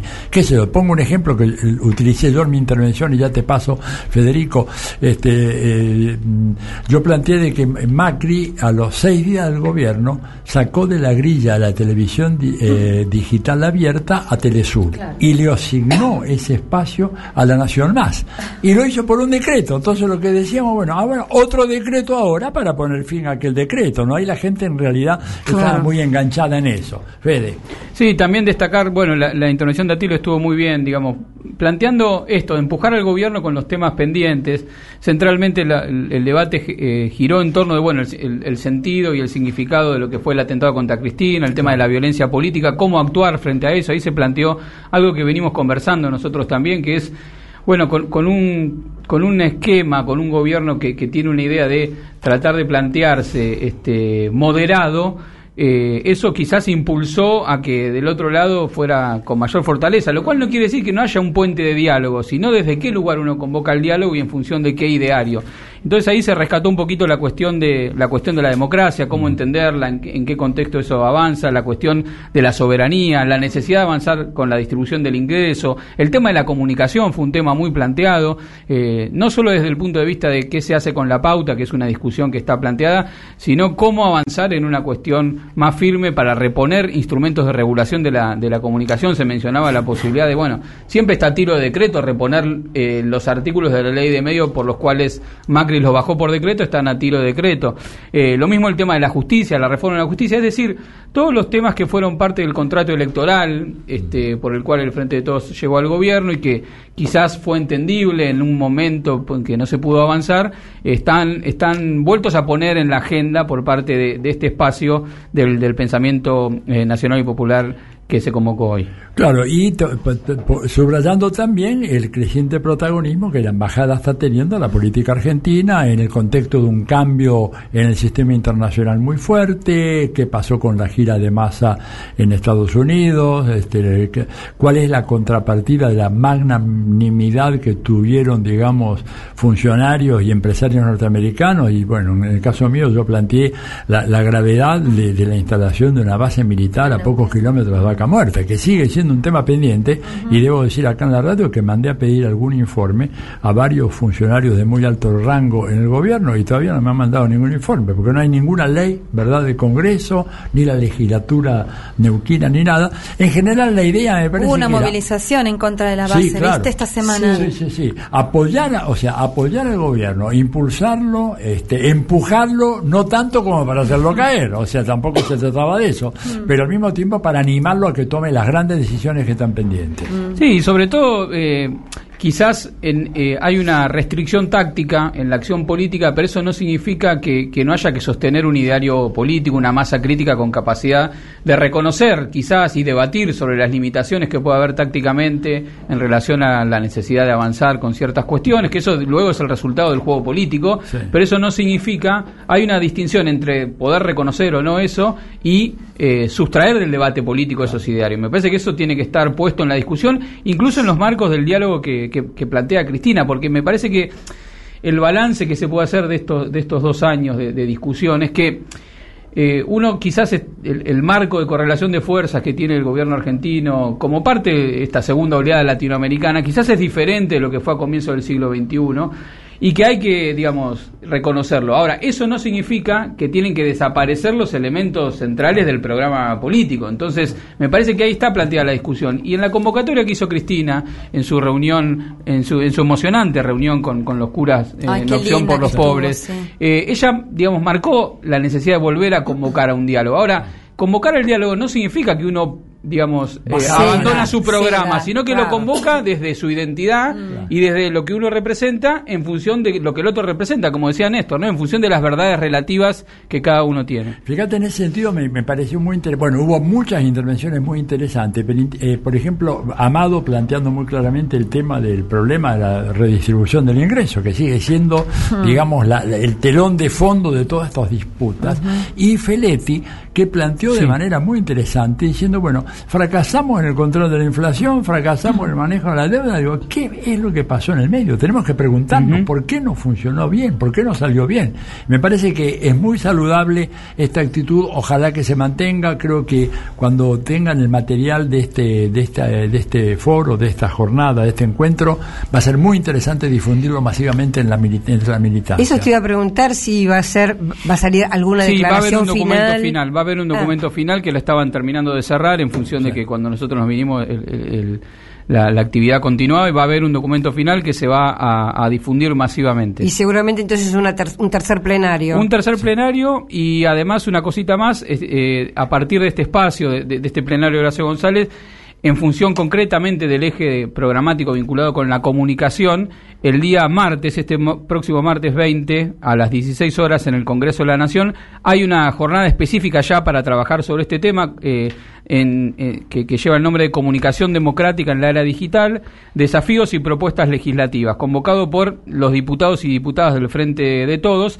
para discutir los temas que, están pendientes en relación con la cuestión de la comunicación, como el fomento y la protección de la industria eh, audiovisual federal, que Liliana Masuri hizo una muy inter interesante intervención en el plenario de hoy sobre ese, sobre ese punto, la discusión sobre la necesidad de regular la concentración de los medios y su, y su impacto en el lofer, la discriminación y la violencia simbólica en el debate público, el derecho a la comunicación y la soberanía cultural, el sostenimiento económico de los medios y pymes comunitarios, que también es eso, sí. porque se lleva toda la pauta a los grandes, los grandes grupos eh, concentrados de la comunicación, y la regulación de los servicios digitales extranjeros, cómo nos entra hoy la propaganda cultural este, yankee a partir de las series y cómo la mayor parte de las series que consumimos a través de las plataformas no, no tienen un una obligación de producir una parte importante de eso en la Argentina como existía en la regulación de los medios de comunicación clásicos y bueno, toda esta agenda vinculada con la comunicación como continuidad de este, de este foro va a estar siendo discutida en el Congreso, o sea,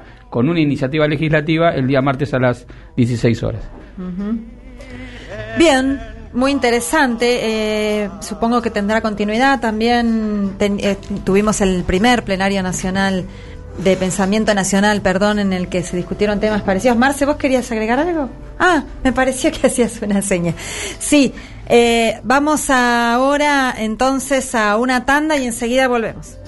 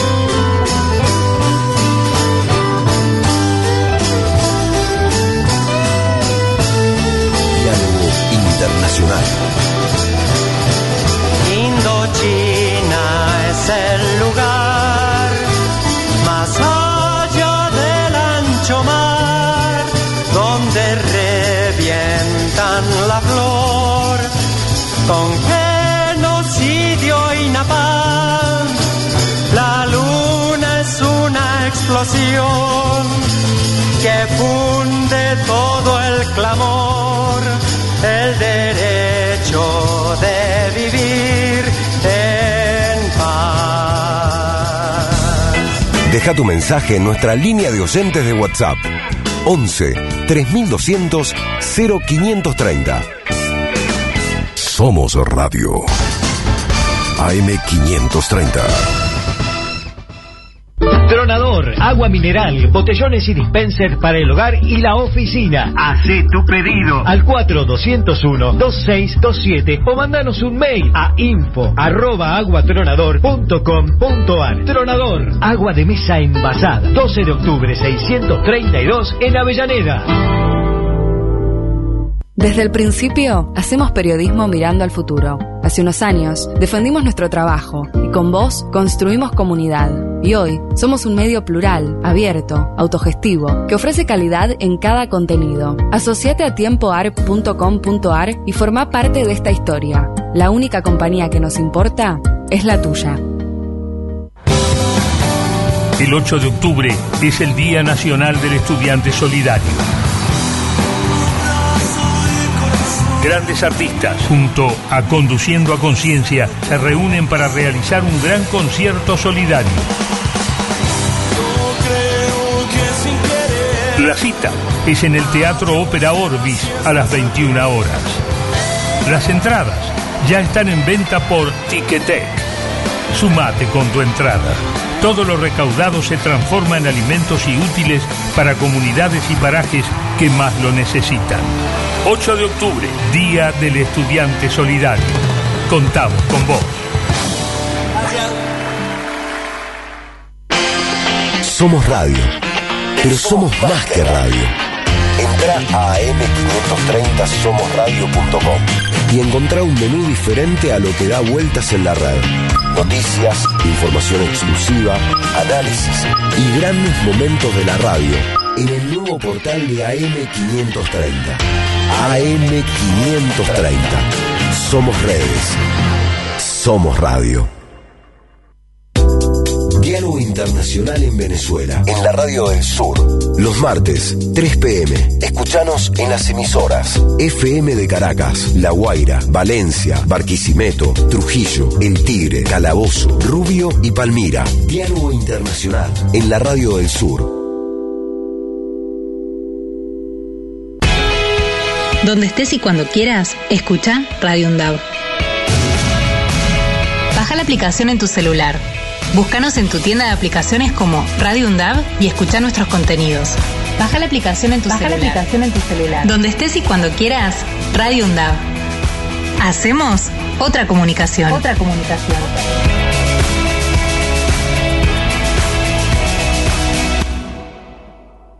Diálogo Internacional. Atilio Borón en AM530. Somos Radio. Quero tanto ter alguém que sinta a dor da gente, que veja em meu olhar um retrato desse meu Brasil. Porque em todo canto todo mundo pede por mais esperança. A gente tem uma fé que não cansa e continua acesa. Pense bem no que viu e no que virá. Imagina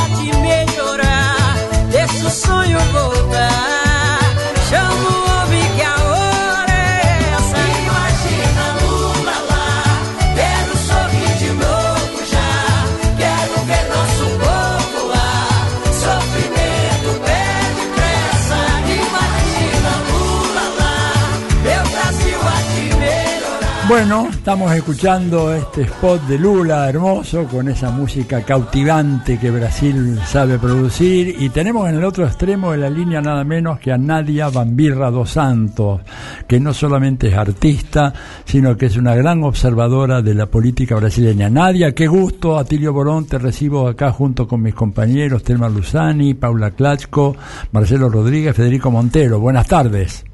Hola, Atilio. Buenas tardes a todos. Mucho gusto estar aquí con ustedes. Y bueno, ya cantando ahí el himno de Lula. así es, así es. Estábamos todos acá bailando al, al son de esa música. Nadia, contame, ¿cómo ves un poquito? Estamos a 15 días escasos, ¿verdad?, de las elecciones en Brasil y acá eh, es un tema de una importancia enorme, así que nos gustaría saber cuál es tu apreciación de cómo se va presentando el escenario para el 2 de octubre. Bueno, eh, teniendo siempre en cuenta que es la mirada de un artista, que bueno, por ser hija de quien soy, siempre acostumbrada a despertarme con mis padres hablando de los periódicos y todo, tengo siempre una mirada más analítica. Perdón, Nadia, eh, pero voy a hacer una aclaración. Cuando tú dices ser hija de quien soy, es hija nada menos que de Vania Bambirra y de Teotonio dos Santos, dos grandes sociólogos y economistas brasileños con los cuales tuve el enorme placer de compartir el exilio en Chile a finales de los años 60. Así que aunque seas artista, por tus venas corre una sangre de analista política y socióloga impresionante. Adelante. Sí, y también porque eh, me siento hija del exilio, ¿no? cuando me preguntan de a dónde soy, yo no, no me siento brasileña, me siento latinoamericana. Claro. Porque fuimos recibidos en Chile con todo el, cariño y bueno, yo crecí en Chile de los dos años hasta los nueve, cuando viene el golpe y ahí estábamos yo y mi hermanito y Allende en la radio y de repente nos sacan de nuestra casa y toda aquella locura que fue el golpe en, Chile y nos vamos a México, nuevamente exilados. Y en México viene, bueno, ahí en, 1980 la amnistía y mis padres vuelven a Brasil y yo y mi mamá ponía las ropas en la maleta y yo las sacaba. Porque yo siempre me sentí mexicana. Entonces aprendí a hablar el portugués a los 15 años. Así que bueno, lo que mi mirada eh, es que estamos en la elección más importante de la historia de Brasil. Mm. Es una elección definitiva en este momento en que hace seis años estamos en las manos de una ultraderecha asumidamente racista, homofóbica, fascista, machista. Y el bolsonarismo es un fenómeno del capitalismo dependiente. Entonces ellos son, articulan el neopentecostalismo con milicias paramilitares, con ideología ultraliberal y conservadora. Mm. Entonces estamos en una elección que es realmente la barbarie contra la democracia. Mm. Eh, entonces necesitamos en este momento de una verdadera unidad en torno del nombre de Lula y bueno, tenemos que agradecer en Brasil que tenemos a la figura de Lula, porque así como vimos a nuestro compañero hablando aquí de Haití, se fijan cómo es difícil saber de lo que pasa en Haití, porque eh, Lula tiene una proyección internacional que así que ha podido salir de la cárcel, ya estaba en Francia, en el mundo, y de alguna forma o de otra hablan de nosotros. Y tenemos también ese tamaño continental. Entonces, mm.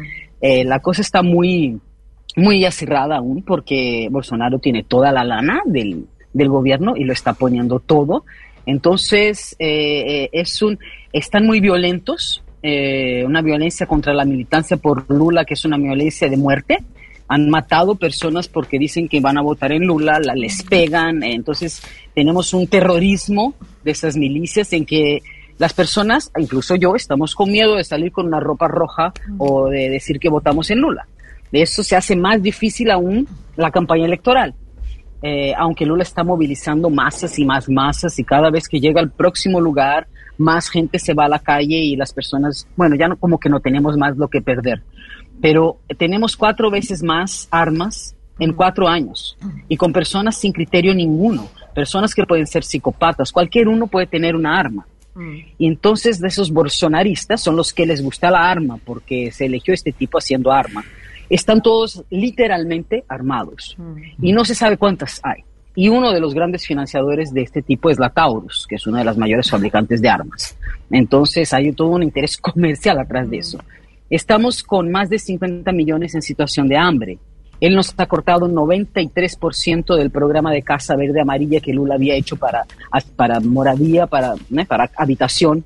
95% de los centros de asistencia social los acaba de cortar, 90% del dinero para combate a la violencia contra la mujer y así eh, eh, eh, ha, cortado las verbas de cine, de teatro, de cultura, de, la salud, todo de la educación. Está sacando el dinero de todas las partes para comprar a los diputados esos en sus lugares allí al interior de Brasil para que compren votos y así está este tipo destruyendo cada vez más este país.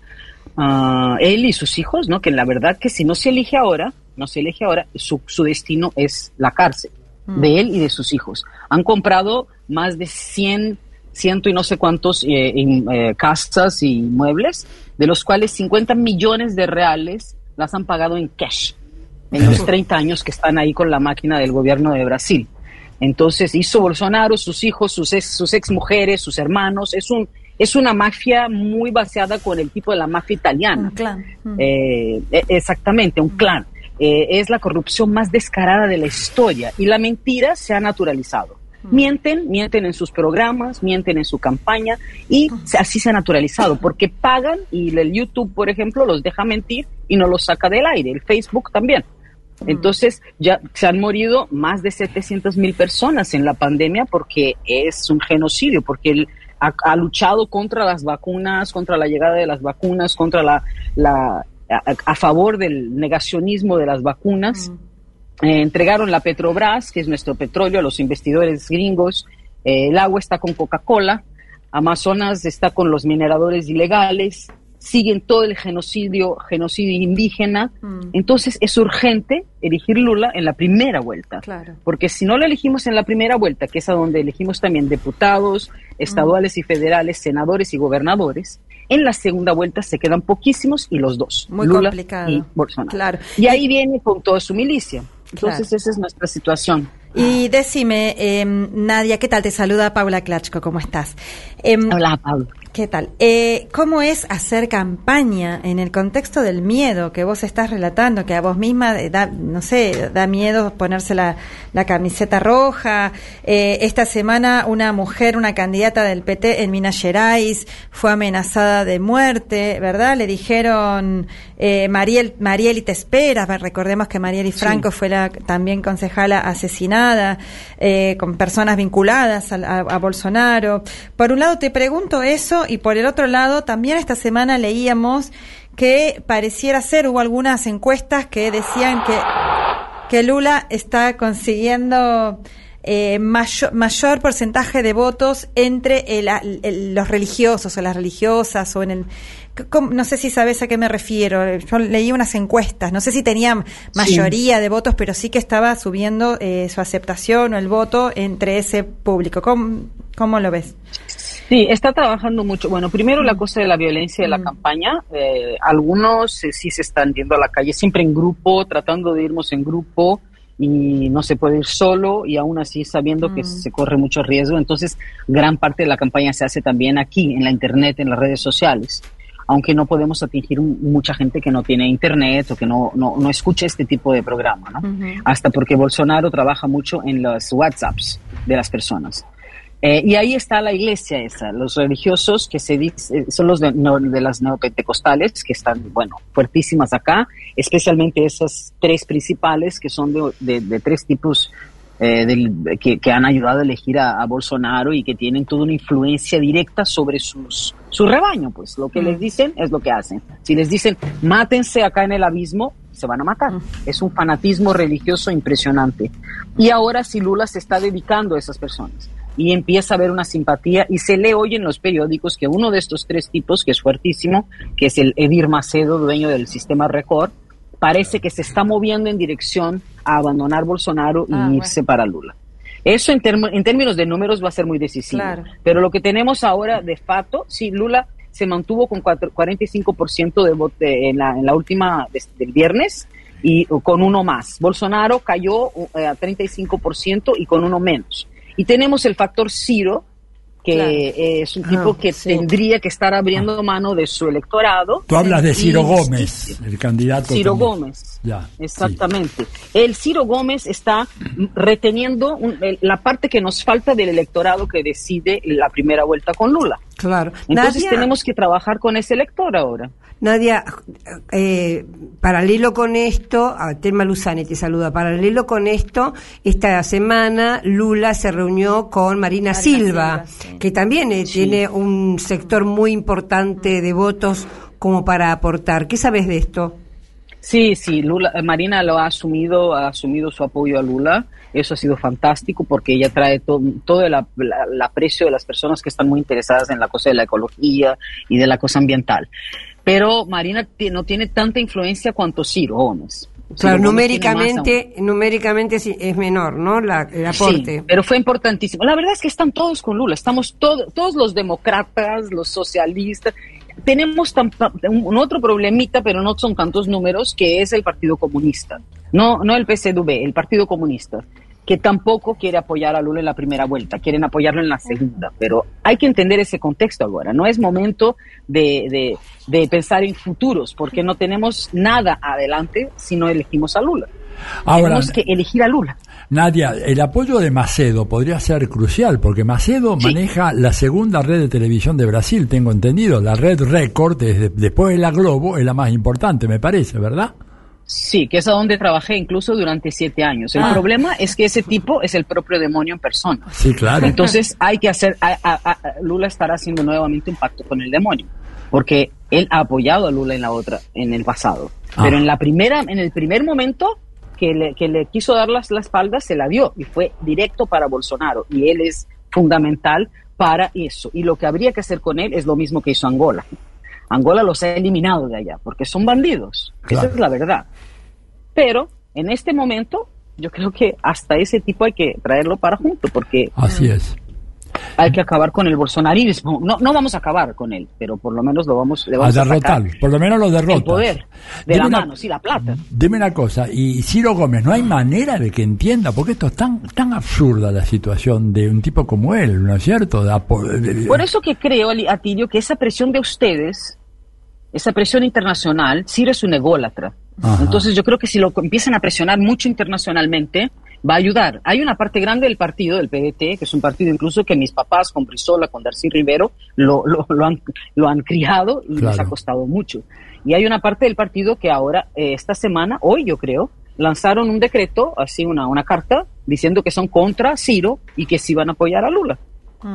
Bien, bueno, Entonces em- empieza una, una división interna, pero yo creo que también ese apoyo internacional, hablándole directamente a Ciro, es importante. ¿sabes? bien. Pues vamos a tomar eh, nota de esa iniciativa. Atilio, vas a tener que hablar con Ciro Gómez.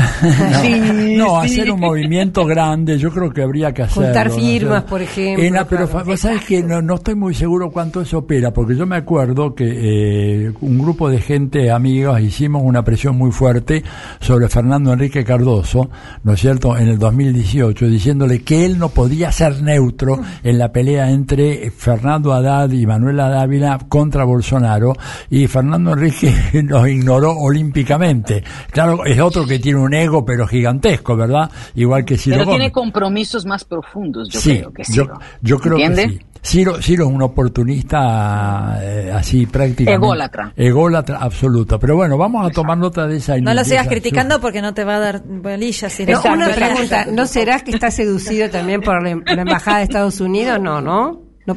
¿No puede ser que Ciro Gómez esté un poquito seducido por Estados Unidos?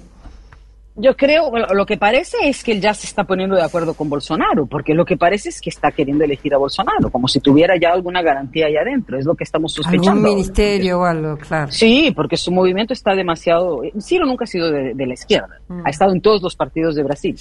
Entonces, pero era un tipo que tenía un- una mirada, bueno, hasta lo consulté a mi papá antes que muriera, antes de la elección, ¿qué te parece Ciro? Y Teotono me dijo, sí, es un tipo que tiene un, pe- un pensamiento importante, qué sé yo. Entonces lo que parece es que se, se está perdiendo en su ego. Ya.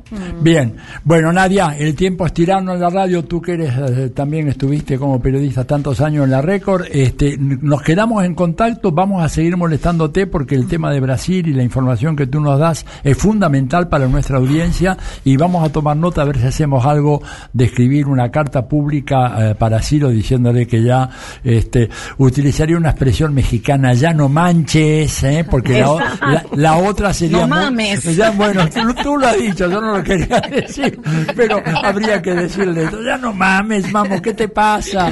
¿Verdad? Apóyalo a Lula y listo. Te mandamos un gran abrazo, todos acá en la mesa, ¿sí? Hasta muy pronto, Nadia. Gracias a Y- todos. Hasta adiós. pronto. Solo una Adiós. corrección, no fui periodista en Record, fui directora de novelas. Ah, bueno, uy, buenísimo. Bueno, bueno. Chao, chao. Hasta luego. Gracias. Diálogo Internacional. Con Atilio Borón. Identidad y protagonistas. Deseo dar a conocer la propuesta que en días próximos Marcelo Ebrard, secretario de Relaciones Exteriores de México, presentará en la Asamblea General de las Naciones Unidas. Se trata de buscar con urgencia un acuerdo para detener la guerra en Ucrania y lograr hacia adelante una tregua de cuando menos cinco años en favor de la paz entre todas las naciones para dedicar todo ese tiempo a enfrentar los grandes y graves problemas económicos y sociales que aquejan y atormentan a los pueblos del mundo.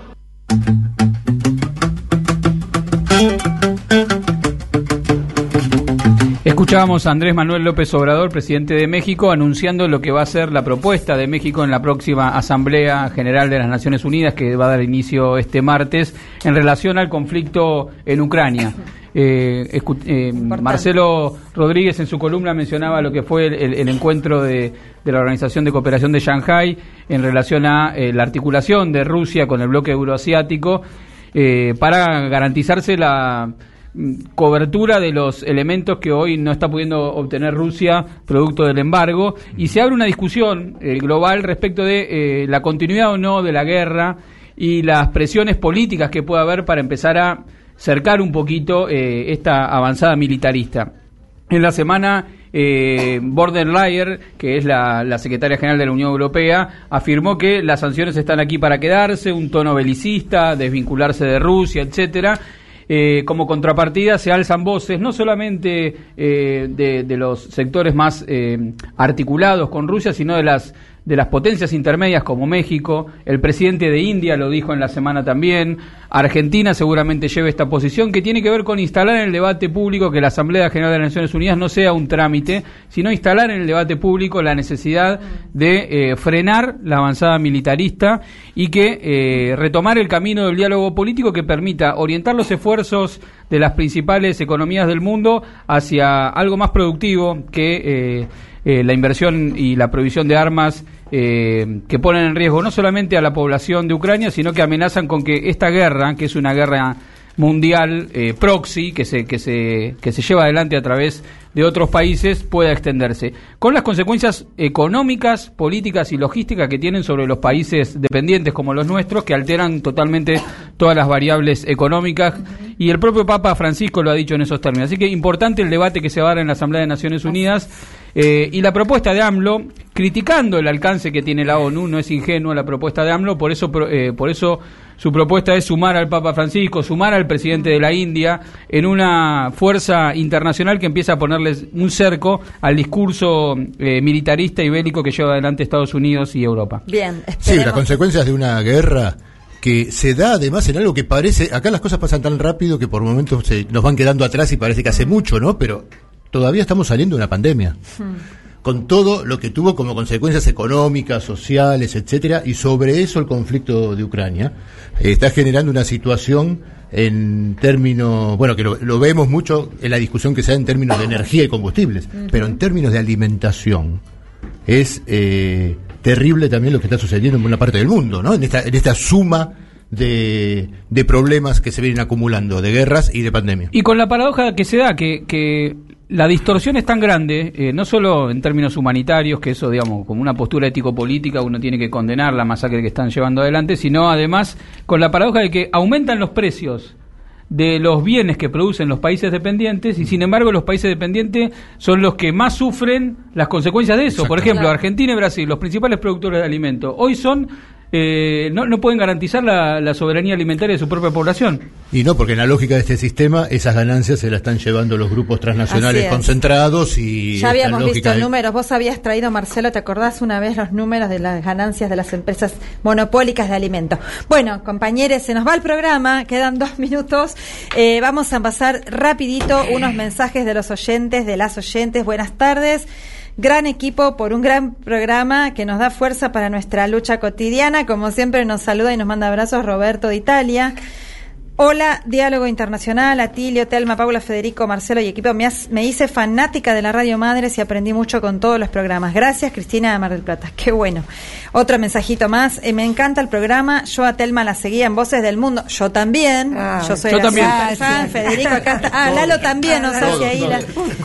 Sí, sí, junto a Mercedes y Néstor. Era un programa excelente, así es. Justamente en el último programa estuvo Atilio, sí. Así que para mí este programa es una especie de continuación. en el primero y en el último. Yo me acuerdo, era el ritual. Era, el, la, nuestra... Talismán. así que dice dice la eh, el compañero José, perdón, dice así que para mí este programa es una especie de continuación. Ay, bueno, qué orgullo. Les dejo un abrazo. Bueno, y queremos agradecer muchísimo eh, a, a nuestro operador, Pablo Vin, que además les pasamos el chivo, que tiene un excelente programa aquí en la radio de las madres, al carajo, un programa también donde trata temas de nuestra América, los sábados y domingos de 6 a 7 a.m., así que cuando vuelven del boliche, ya saben.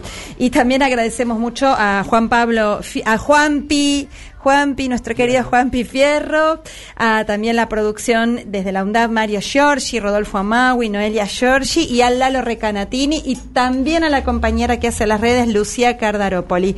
Así que bueno, eh, como siempre nos quedan temitas y, temones para seguir hablando. Está esta Asamblea de la ONU, el sábado que viene veremos qué, qué pasó esta semana. Les mandamos un abrazo y hasta la victoria siempre. Y quédense en Radio Madre que hay un programón a continuación transformando nuestro barrio al final de la jornada con ideas que el dinero no compra ni paga. Por eso yo no vine a convencer los convencidos ni a predicar a los que se sienten vencidos. Yo vine a compartir con quien haya entendido que la pelea empieza por el nido. Porque tu luz cotidiana enciende la sonrisa que sale por la mañana. Creo en ti porque veo tu fuerza inexplicable, esa puta dignidad. Yo reafirmo que tu rabia proviene del dolor y tu lucha florece del amor. Porque en ti me veo yo. Creo en ti.